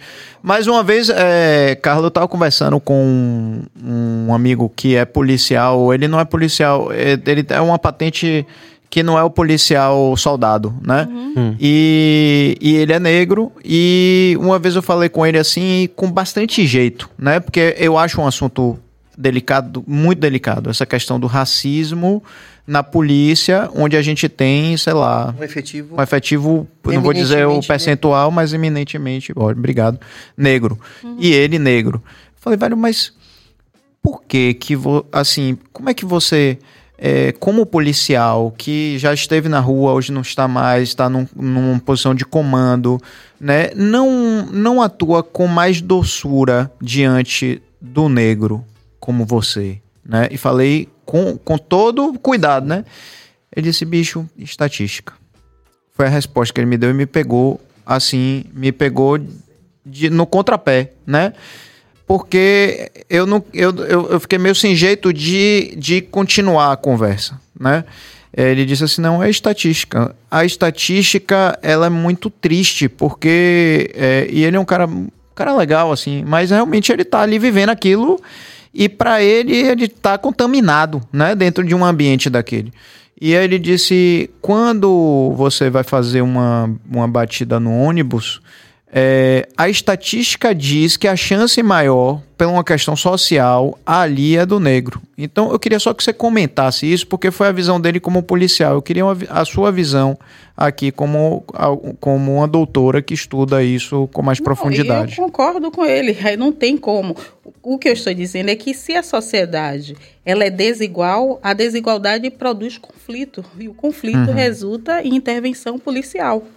Não tem como. Então, realmente, vai existir no, no transporte público alguém que vai subtrair um celular ou subtrair um relógio, exatamente porque vivemos no capitalismo. E no capitalismo, nem todas as pessoas detêm, exatamente, detêm condições de participar das relações produtivas. Então, isso é criado pela mentalidade racista capitalista do próprio Estado, para que essa população seja jogada dentro da cadeia, que lá tem outras empresas que uhum. vão lucrar, porque aqui fora, né, você vai vai ter lei trabalhista, vai trabalhar oito horas, vai ter direito a descanso e tal. Na cadeia, não. Como você trabalha três dias e diminui um dia de pena, você se acaba de trabalhar, Sim. você produz né, uma exploração maior, exatamente porque a empresa tem interesse naquela mão de obra que está ali que barata, barata, né, precarizada e você tem interesse em ter a sua saída mais rápido possível uhum. dali, né?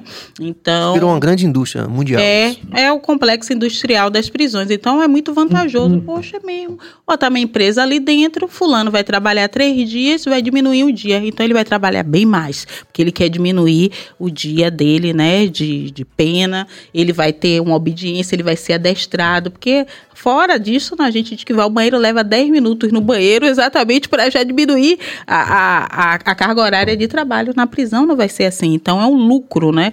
Então, as instituições né, repressivas do Estado precisam existir exatamente para manter o Estado, que é burguês, né? Que é racista e que é patriarcal também. Então, o mesmo Estado que diz assim, olha, é, Vamos defender os, os direitos né, das crianças. Né? Eu sou contra o aborto. Aí na cadeia não existe isso. Aí o filho de quem está grávida nesse momento não serve de nada. Que ela tem que jogar no boi, né? O buraco que tem lá no chão da cela. Então existe uma hipocrisia em relação à vida, em relação à proteção social. Eu, eu entrevistei jovens recém-saídos da, da adolescência na audiência de custódia. Aí esses jovens me disseram assim, Carla, deixa eu te dizer uma coisa. Eu não sou traficante. Eu só fumo meu baseado. O que que acontece? O policial, ele é ex-companheiro de minha mãe. Minha mãe não quer dar mais para ele. Aí o que que ele faz? Ele quer coagir minha mãe a voltar para ele. Toda vez que ele me vê, ele me dá um baculejo. Por quê? Porque ele quer fazer minha mãe sofrer. Só por isso.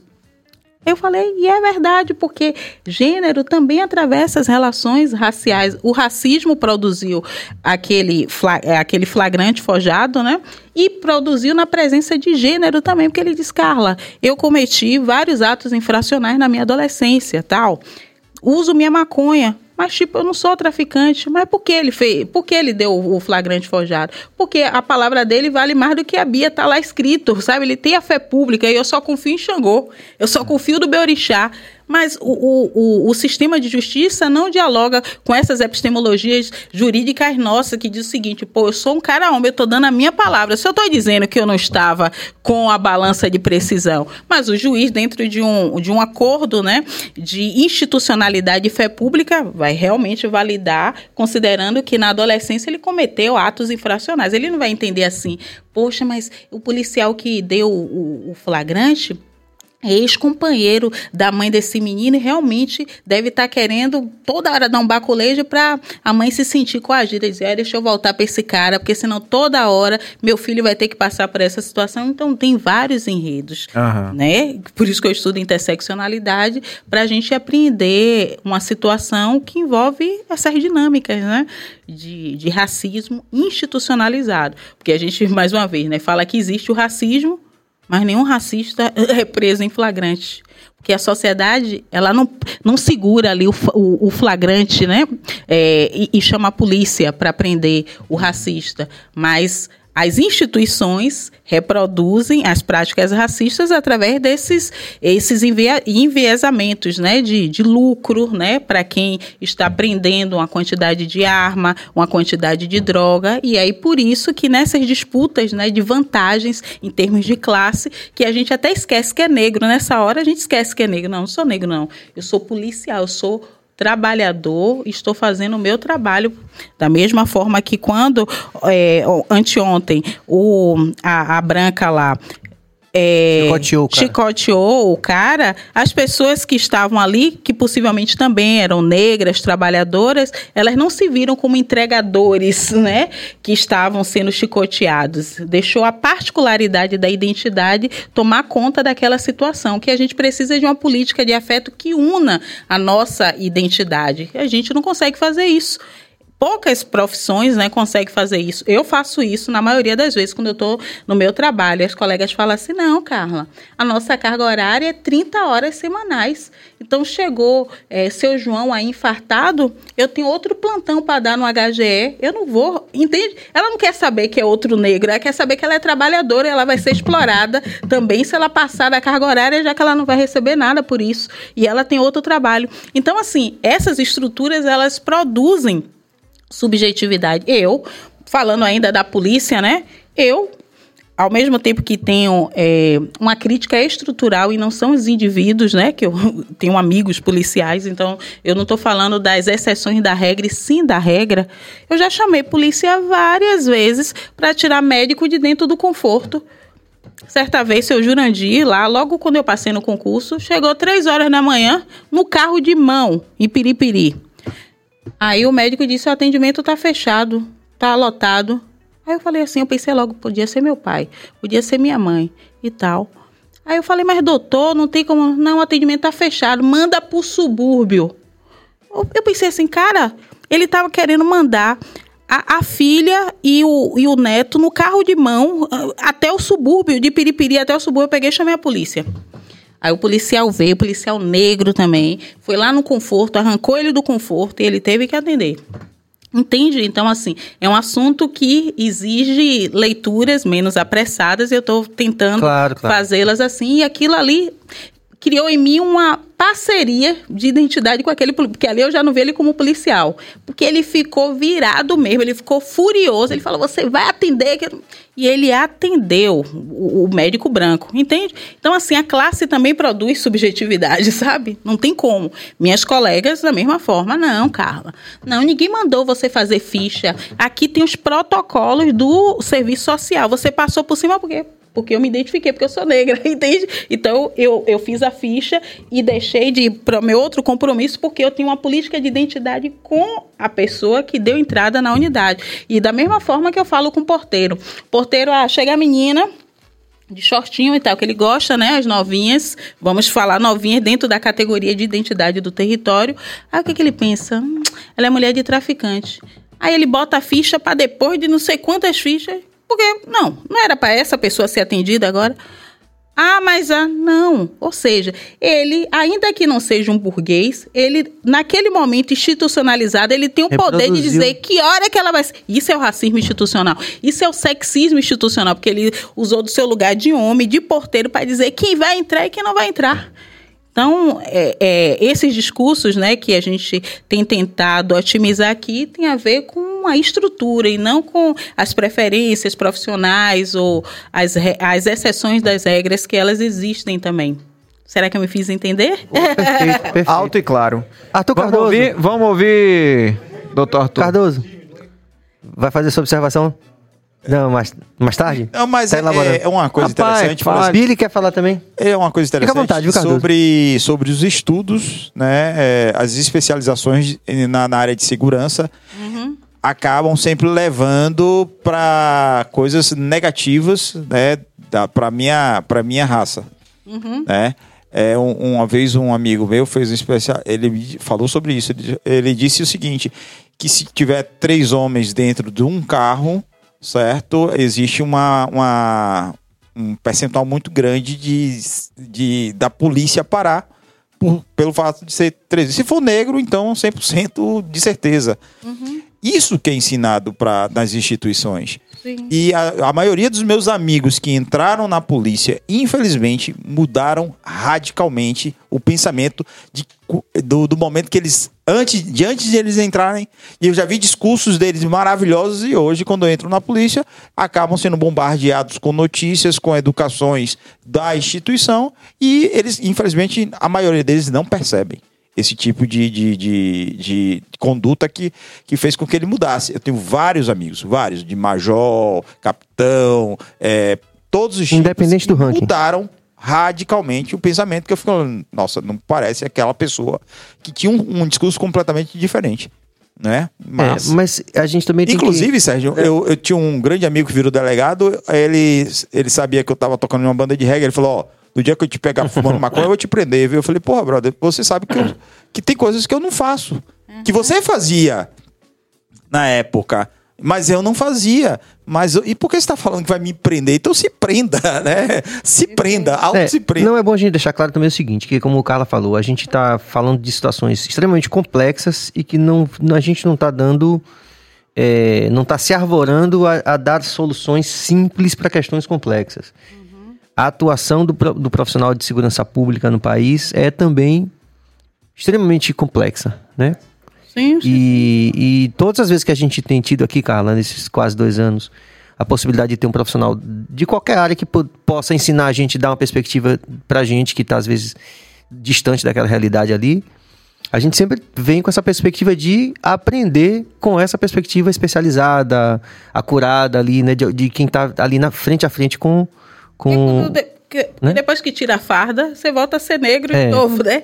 Exatamente, podendo também ser alvo é, de alguma liderança, né, de, de, do tráfico, dizer, ah, é policial, vai eu consigo é, perceber claro, tudo claro. isso. É complexo também. Por isso que eu estou olhando para o Estado, né, os conjuntos é, de instituições que reprimem, que tentam controlar o território e a população e as relações produtivas. Então, eu não estou falando das Sim. individuações, né, dos profissionais, seus códigos de éticas. Eu estou falando do repertório da missão institucional para baixo. Inclusive, é muito patente isso quando você vai lá para as referências de. Você falou de Lombroso, mas você cita Gramsci também. Sim, adoro. É, o Foucault, né? Que, é, que é, é impossível deixar de citar Foucault, porque a gente está falando do Estado policial, né? Do Estado, do controle do Estado, do poder, uhum. do poder enquanto ideia. Já é punível. É. E eu vou ter que intimar você pra gente fazer uma segunda parte aqui. Ah, porque eu a gente. Quero, eu quero fazer um xixi também, tá, tá, tá gravando, tá. não, né? Tá. A gente chegou duas horas e meia aqui, Carla, e eu queria mesmo agradecer de coração em nome de toda a equipe. Ah, de toda a equipe. É, Rainha Carla. Ó, o príncipe. Olha ele, ó. Apareceu. Rainha ah. Carla, se você for convidada para ser candidata ao cargo político, você aceitaria? Ai, meu Deus. Me convidaram, viu, esse. Me convidaram, eu recusei. Tá vendo como eu sou uma pessoa ética? Me convidaram. Mas não foi do lado da esquerda, não, porque infelizmente a nossa esquerda não valoriza as intelectuais negras, militâncias negras e tal. Quer dizer, lá na época de Luísa Bairros, né, eu estava no CDCN ganhando meu salário pequenininho e ela falou, Carla, eu acho justo isso e isso, eu não tive paciência. Agora que eu tenho a formação política, ninguém me convida para nada. Aí tanto que eu tô indo embora, eu tô indo para São Paulo agora. Até porque tá você tá vai de encontro é. a, a, a, a, como é que a política atual. É o que eu converso muito com o Pedro. Eu digo, gente, eu não eu, eu posso ter uma tendência à esquerda pelas pautas, porém eu não vou deixar de criticar toda vez é. que a, Sim, claro, a questão da segurança, é a questão da educação cívico. tá muito defasada. Fato. É, fato. Eu, eu, eu, trabalho no município, né? Eu, obviamente que eu fui convidada para algumas conversas para apoios fora da esquerda. E eu mantive, assim, meu compromisso. Porque algumas pessoas próximas de mim disseram assim: Carla, aceite, você precisa ter casa própria, precisa ter carro. Eu mantive todo o meu plantão, falava que foi Lula que criou a Zupa, que o Lula criou o SAMU, que Lula que assinou a Lei Maria da Penha, tudo que foi que deu para mim. Me lasquei, logicamente, né? Que eu continuo lá na minha salinha, bem pequenininha, apertadinha, com a pingueira, pagando meu pau, ganhando 4 mil reais com mestrado e doutorado. E aí eu fico, eu fico furiosa. Eu, tava até, eu até falei com Bárbara no, no Instagram, eu falei: olha, quer saber de uma? Eu vou para São Paulo, viu? Sinceramente. Por mais que a gente reconheça que existe uma expropriação, né, do nosso trabalho, do nosso reconhecimento, mas isso aqui também é muito colonial. E aí eu não tô para isso não. Eu vou ficar também, né? É, Vá, mas não deixe de lembrar da gente, não. não eu vou para tentar alguma coisa. Claro. Eu já pedi minha licença sem E quando você vier de férias já, já de boa. Dinheiro, né? Não deixe de passar aqui, porque você deixou aqui, eu posso falar em nome de toda a equipe, fãs, fãs Oi? da pessoa, da profissional, é, da guerreira que você é, viu? Ah, eu sei que eu tô falando assim em nome de toda a equipe, a gente gostou demais da sua presença aqui. Que você possa. E, e, e, agradecer também a todo mundo da interação, dizer que a gente não, não valorizou, como sempre, não dá, mas a gente valoriza o que a gente pode. Aí tem uma do Theo aí. Minha musa, rainha absoluta, Carla Cotirene, Ai, inspiradora. Minha. Emparrei, olha aí, ó. É, inspiradora na presença, na palavra, na intelectualidade. Volta aí, por favor, Cabas. É, na poesia que reside nos seus escritos decoloniais. Ai, Assinada Helênia Cardoso. Gosto muito dela. E dizer que, né, Pedro? Ah, Diga ah, aí o que você quiser aí. Fale, fale o que você quiser, suas últimas palavras aí. É, e, e, não demole de voltar. É, ah. Na verdade, antes até de passar a palavra para você, só falar porque eu acho que é bacana terminar com você falando, mas só reforçando as palavras de Serginho. Obrigado, né? Obrigado por, por trazer pra gente essa doçura de uma mulher forte, de dessa inteligência surpreendente, porque foi o que botaram aí, meu Deus, haja repertório Porque é. você despejou um repertório extremamente vasto, rico, né? E que a gente, como o Sérgio disse, a gente poderia ficar aqui a noite toda conversando, né? É, e, e assim, se você topar mesmo, a gente marca uma segunda. É. Né? E Faz uma mesa com você, Bárbara. Ai, quero, Ou... quero, gosto. Chamar uma rapaziada assim. Crush, é, pode chamar. Muito obrigado, agora é com você. Ah, eu quero agradecer, porque eu ainda não tinha participado de nenhum podcast.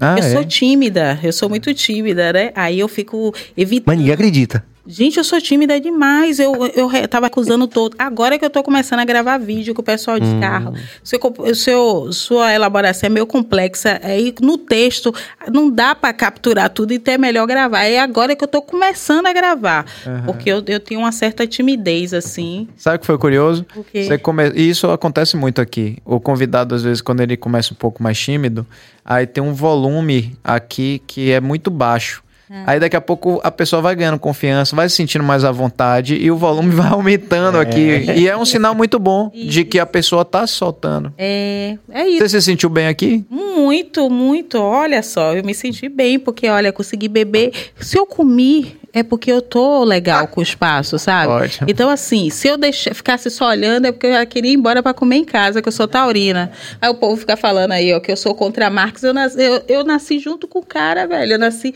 Cico do Cico, junto com o Karl Marx, materialista histórico Caramba. também. Mas enfim, né? É, eu gostei porque vocês são afetuosos, vocês são nobres, éticos, valorizaram o meu ori também, porque o meu orixá gosta muito, Oxum, Oyá, Xangô. Eles gostam, né, do exercício da palavra, porque isso também leva a minha própria compreensão de que minha palavra é importante, pode ser compartilhada, porque às vezes, mesmo, né, com toda a formação política, às vezes eu duvido disso, por conta do, do racismo, né? intelectual também, os nossos apagamentos, as tentativas né, de destituição de nossa fala, e às vezes a gente fica sem querer se comunicar. E vocês trouxeram para mim a cantiga que eu estava precisando, né? Anticolonização. Obrigada. Eu viu? diria, Carla, que é, é, fale, fale, mais, faça mais vídeos, sabe por é. quê? Porque essa possibilidade informal de comunicar os conteúdos tira um pouco aquilo que você falou dos textos, que realmente. Uhum. É, eu lembrei logo de Homi Baba quando comecei a reler você. Eu falei, porra, bicho, tem, porque tem uns autores, são tantas referências e todas muito importantes para a construção do, do, do, conteúdo, né? Uhum. E às vezes realmente no texto fica. Uhum. Mas a, a, tua, a tua doçura. Ah, que coisa boa. É, não, é, é algo que é extremamente didático também. Todo mundo uhum. falou aqui, né? Exato. O pessoal tava. E, e, e isso tem um, assim, também como como pesquisador e como produtor de conteúdo, lhe digo, talvez isso seja complementar dentro da sua obra, né? Acho que o alcance, com certeza, de, de, é, comunicar essa doçura, né? Sua. Perfeito. Com certeza vai fazer sua obra chegar muito, muito, muito, muito, muito, muito, muito mais. Muitas pessoas vão se sentir conectadas. Vão né, se conectar. Ah. Deus te abençoe mais ainda, viu? Ai, axé, gente. E a justiça de, de Xangô seja a nossa justiça, viu? Amém. Axé. Amém. Muito bom, gente. Por, realmente, pelo critério do tempo, a gente vai ter que parar aqui. Parar não, vamos fazer uma, uma pausa. Pausa. Carla vai voltar aqui. E eu vou pegar esse negócio aqui pra Opa, comer. Opa, coma, fica à vontade. Quanto à vontade. você quiser. Opa, gente, eu sou gulosa. Vamos lá, É pra você. De agenda.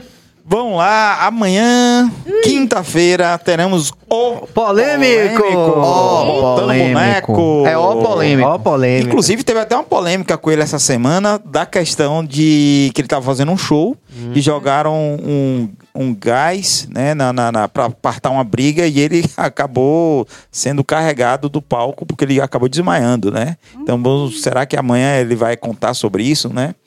Então é bem interessante. Eu gosto dele. Ah, maravilhoso. Deixa eu botar minha boneca. é, Às 19 horas, então, gente, aqui amanhã a gente agradece a toda a nossa equipe, a cada um de vocês, a todo mundo que interagiu. Sempre lembrando essa compreensão de vocês que, é, mesmo que a gente não leia a interação, mas é, ela vai servir com certeza, né, para a gente compartilhar essa discussão, que é uma discussão importante, que é maior do que qualquer um de nós individualmente, porque estamos aqui buscando no BaiaCast esse lugar de aquilombamento, esse lugar de compreensão, esse lugar de investigação dessa nossa desse nosso protagonismo enquanto cidadãos da maior cidade vou, africana fora da África. Vou aproveitar logo essa audiência, né, e já anunciar da galera da semana que vem que também está muito interessante. Vamos lá. O Nivaldo, o que é o autor do Tem Cabaré essa noite, vai estar tá aqui ah. semana que vem, terça-feira. Na quarta-feira, um cara que também que é um comediante, mas ele muito ligado a essas questões, que é o, é, o seu Pimenta, vai estar aqui também ah, na quarta-feira, né? E Ana Valéria, a repórter, né, vai estar aqui também na quinta-feira da semana que vem. Muito bom. Eu tô Gente, sentindo eu falta das... todo mundo aí que botou ah, bem que relacionada. Tô sentindo falta dos meus amigos jornalistas também, né? Vamos ter que voltar a chamar a rapaziada. É, Ana Valéria é, é jornalista. É, exatamente. É. Por isso que eu Uma das falando. representantes, né? Eu vou aproveitar aí esse gancho dela e chamar uma turma que... E foi até Manchinha que disse, não, chame a Ana Valéria. Com conseguiu certeza. No, no, nosso grande É patrimônio Manchinha. da gente, né não, Pedro? É, é verdade. Pedro Valente, obrigado mais uma vez. Pô, eu que agradeço, mais massa, um momento... Mais um, hein? É, mais um momento bacana demais que vocês me proporcionam. Obrigado por isso. É isso. E agradecer aqui aos nossos patrocinadores. Sem vocês, nada disso é possível. Sem o apoio de vocês. Um grande beijo ao nosso participante. Nossa maior audiência chama-se Prince Adam. Um, um beijo para você, meu irmão. É, do Original Atelier, que é um desbravador disso aqui junto com os meninos. É, agradecer a Sunriser, a nosso, nosso patrocinador alemão, um pedacinho da Alemanha aqui dentro do Bahia Cash. Ao de Alemar, é, doceria portuguesa. Eu tô esquecendo mais alguém? Cristale, Cristale, que de nossa amiga Maísa, que daqui a 15, daqui a duas semanas vai estar aqui como entrevistada também, também, como entrevistada, que tem uma história lindíssima, inclusive eu te, eu te convido a conhecer a história de, de, assim, de vitória de uma mulher que eu admiro muito, muito mesmo. É, e agradecer ao Alfredouro também, a família Alfredouro, mandar um beijo pra Mariana, mandar um beijo pra Ricardo, mandar um beijo pra Joca. Todos vocês moram no coração da gente. Valeu, rapaziada. Paz e luz e até amanhã, 19 horas. Até. Polêmico! Polêmico. Deixa eu botar minha boneca. Vou fazer xixi agora.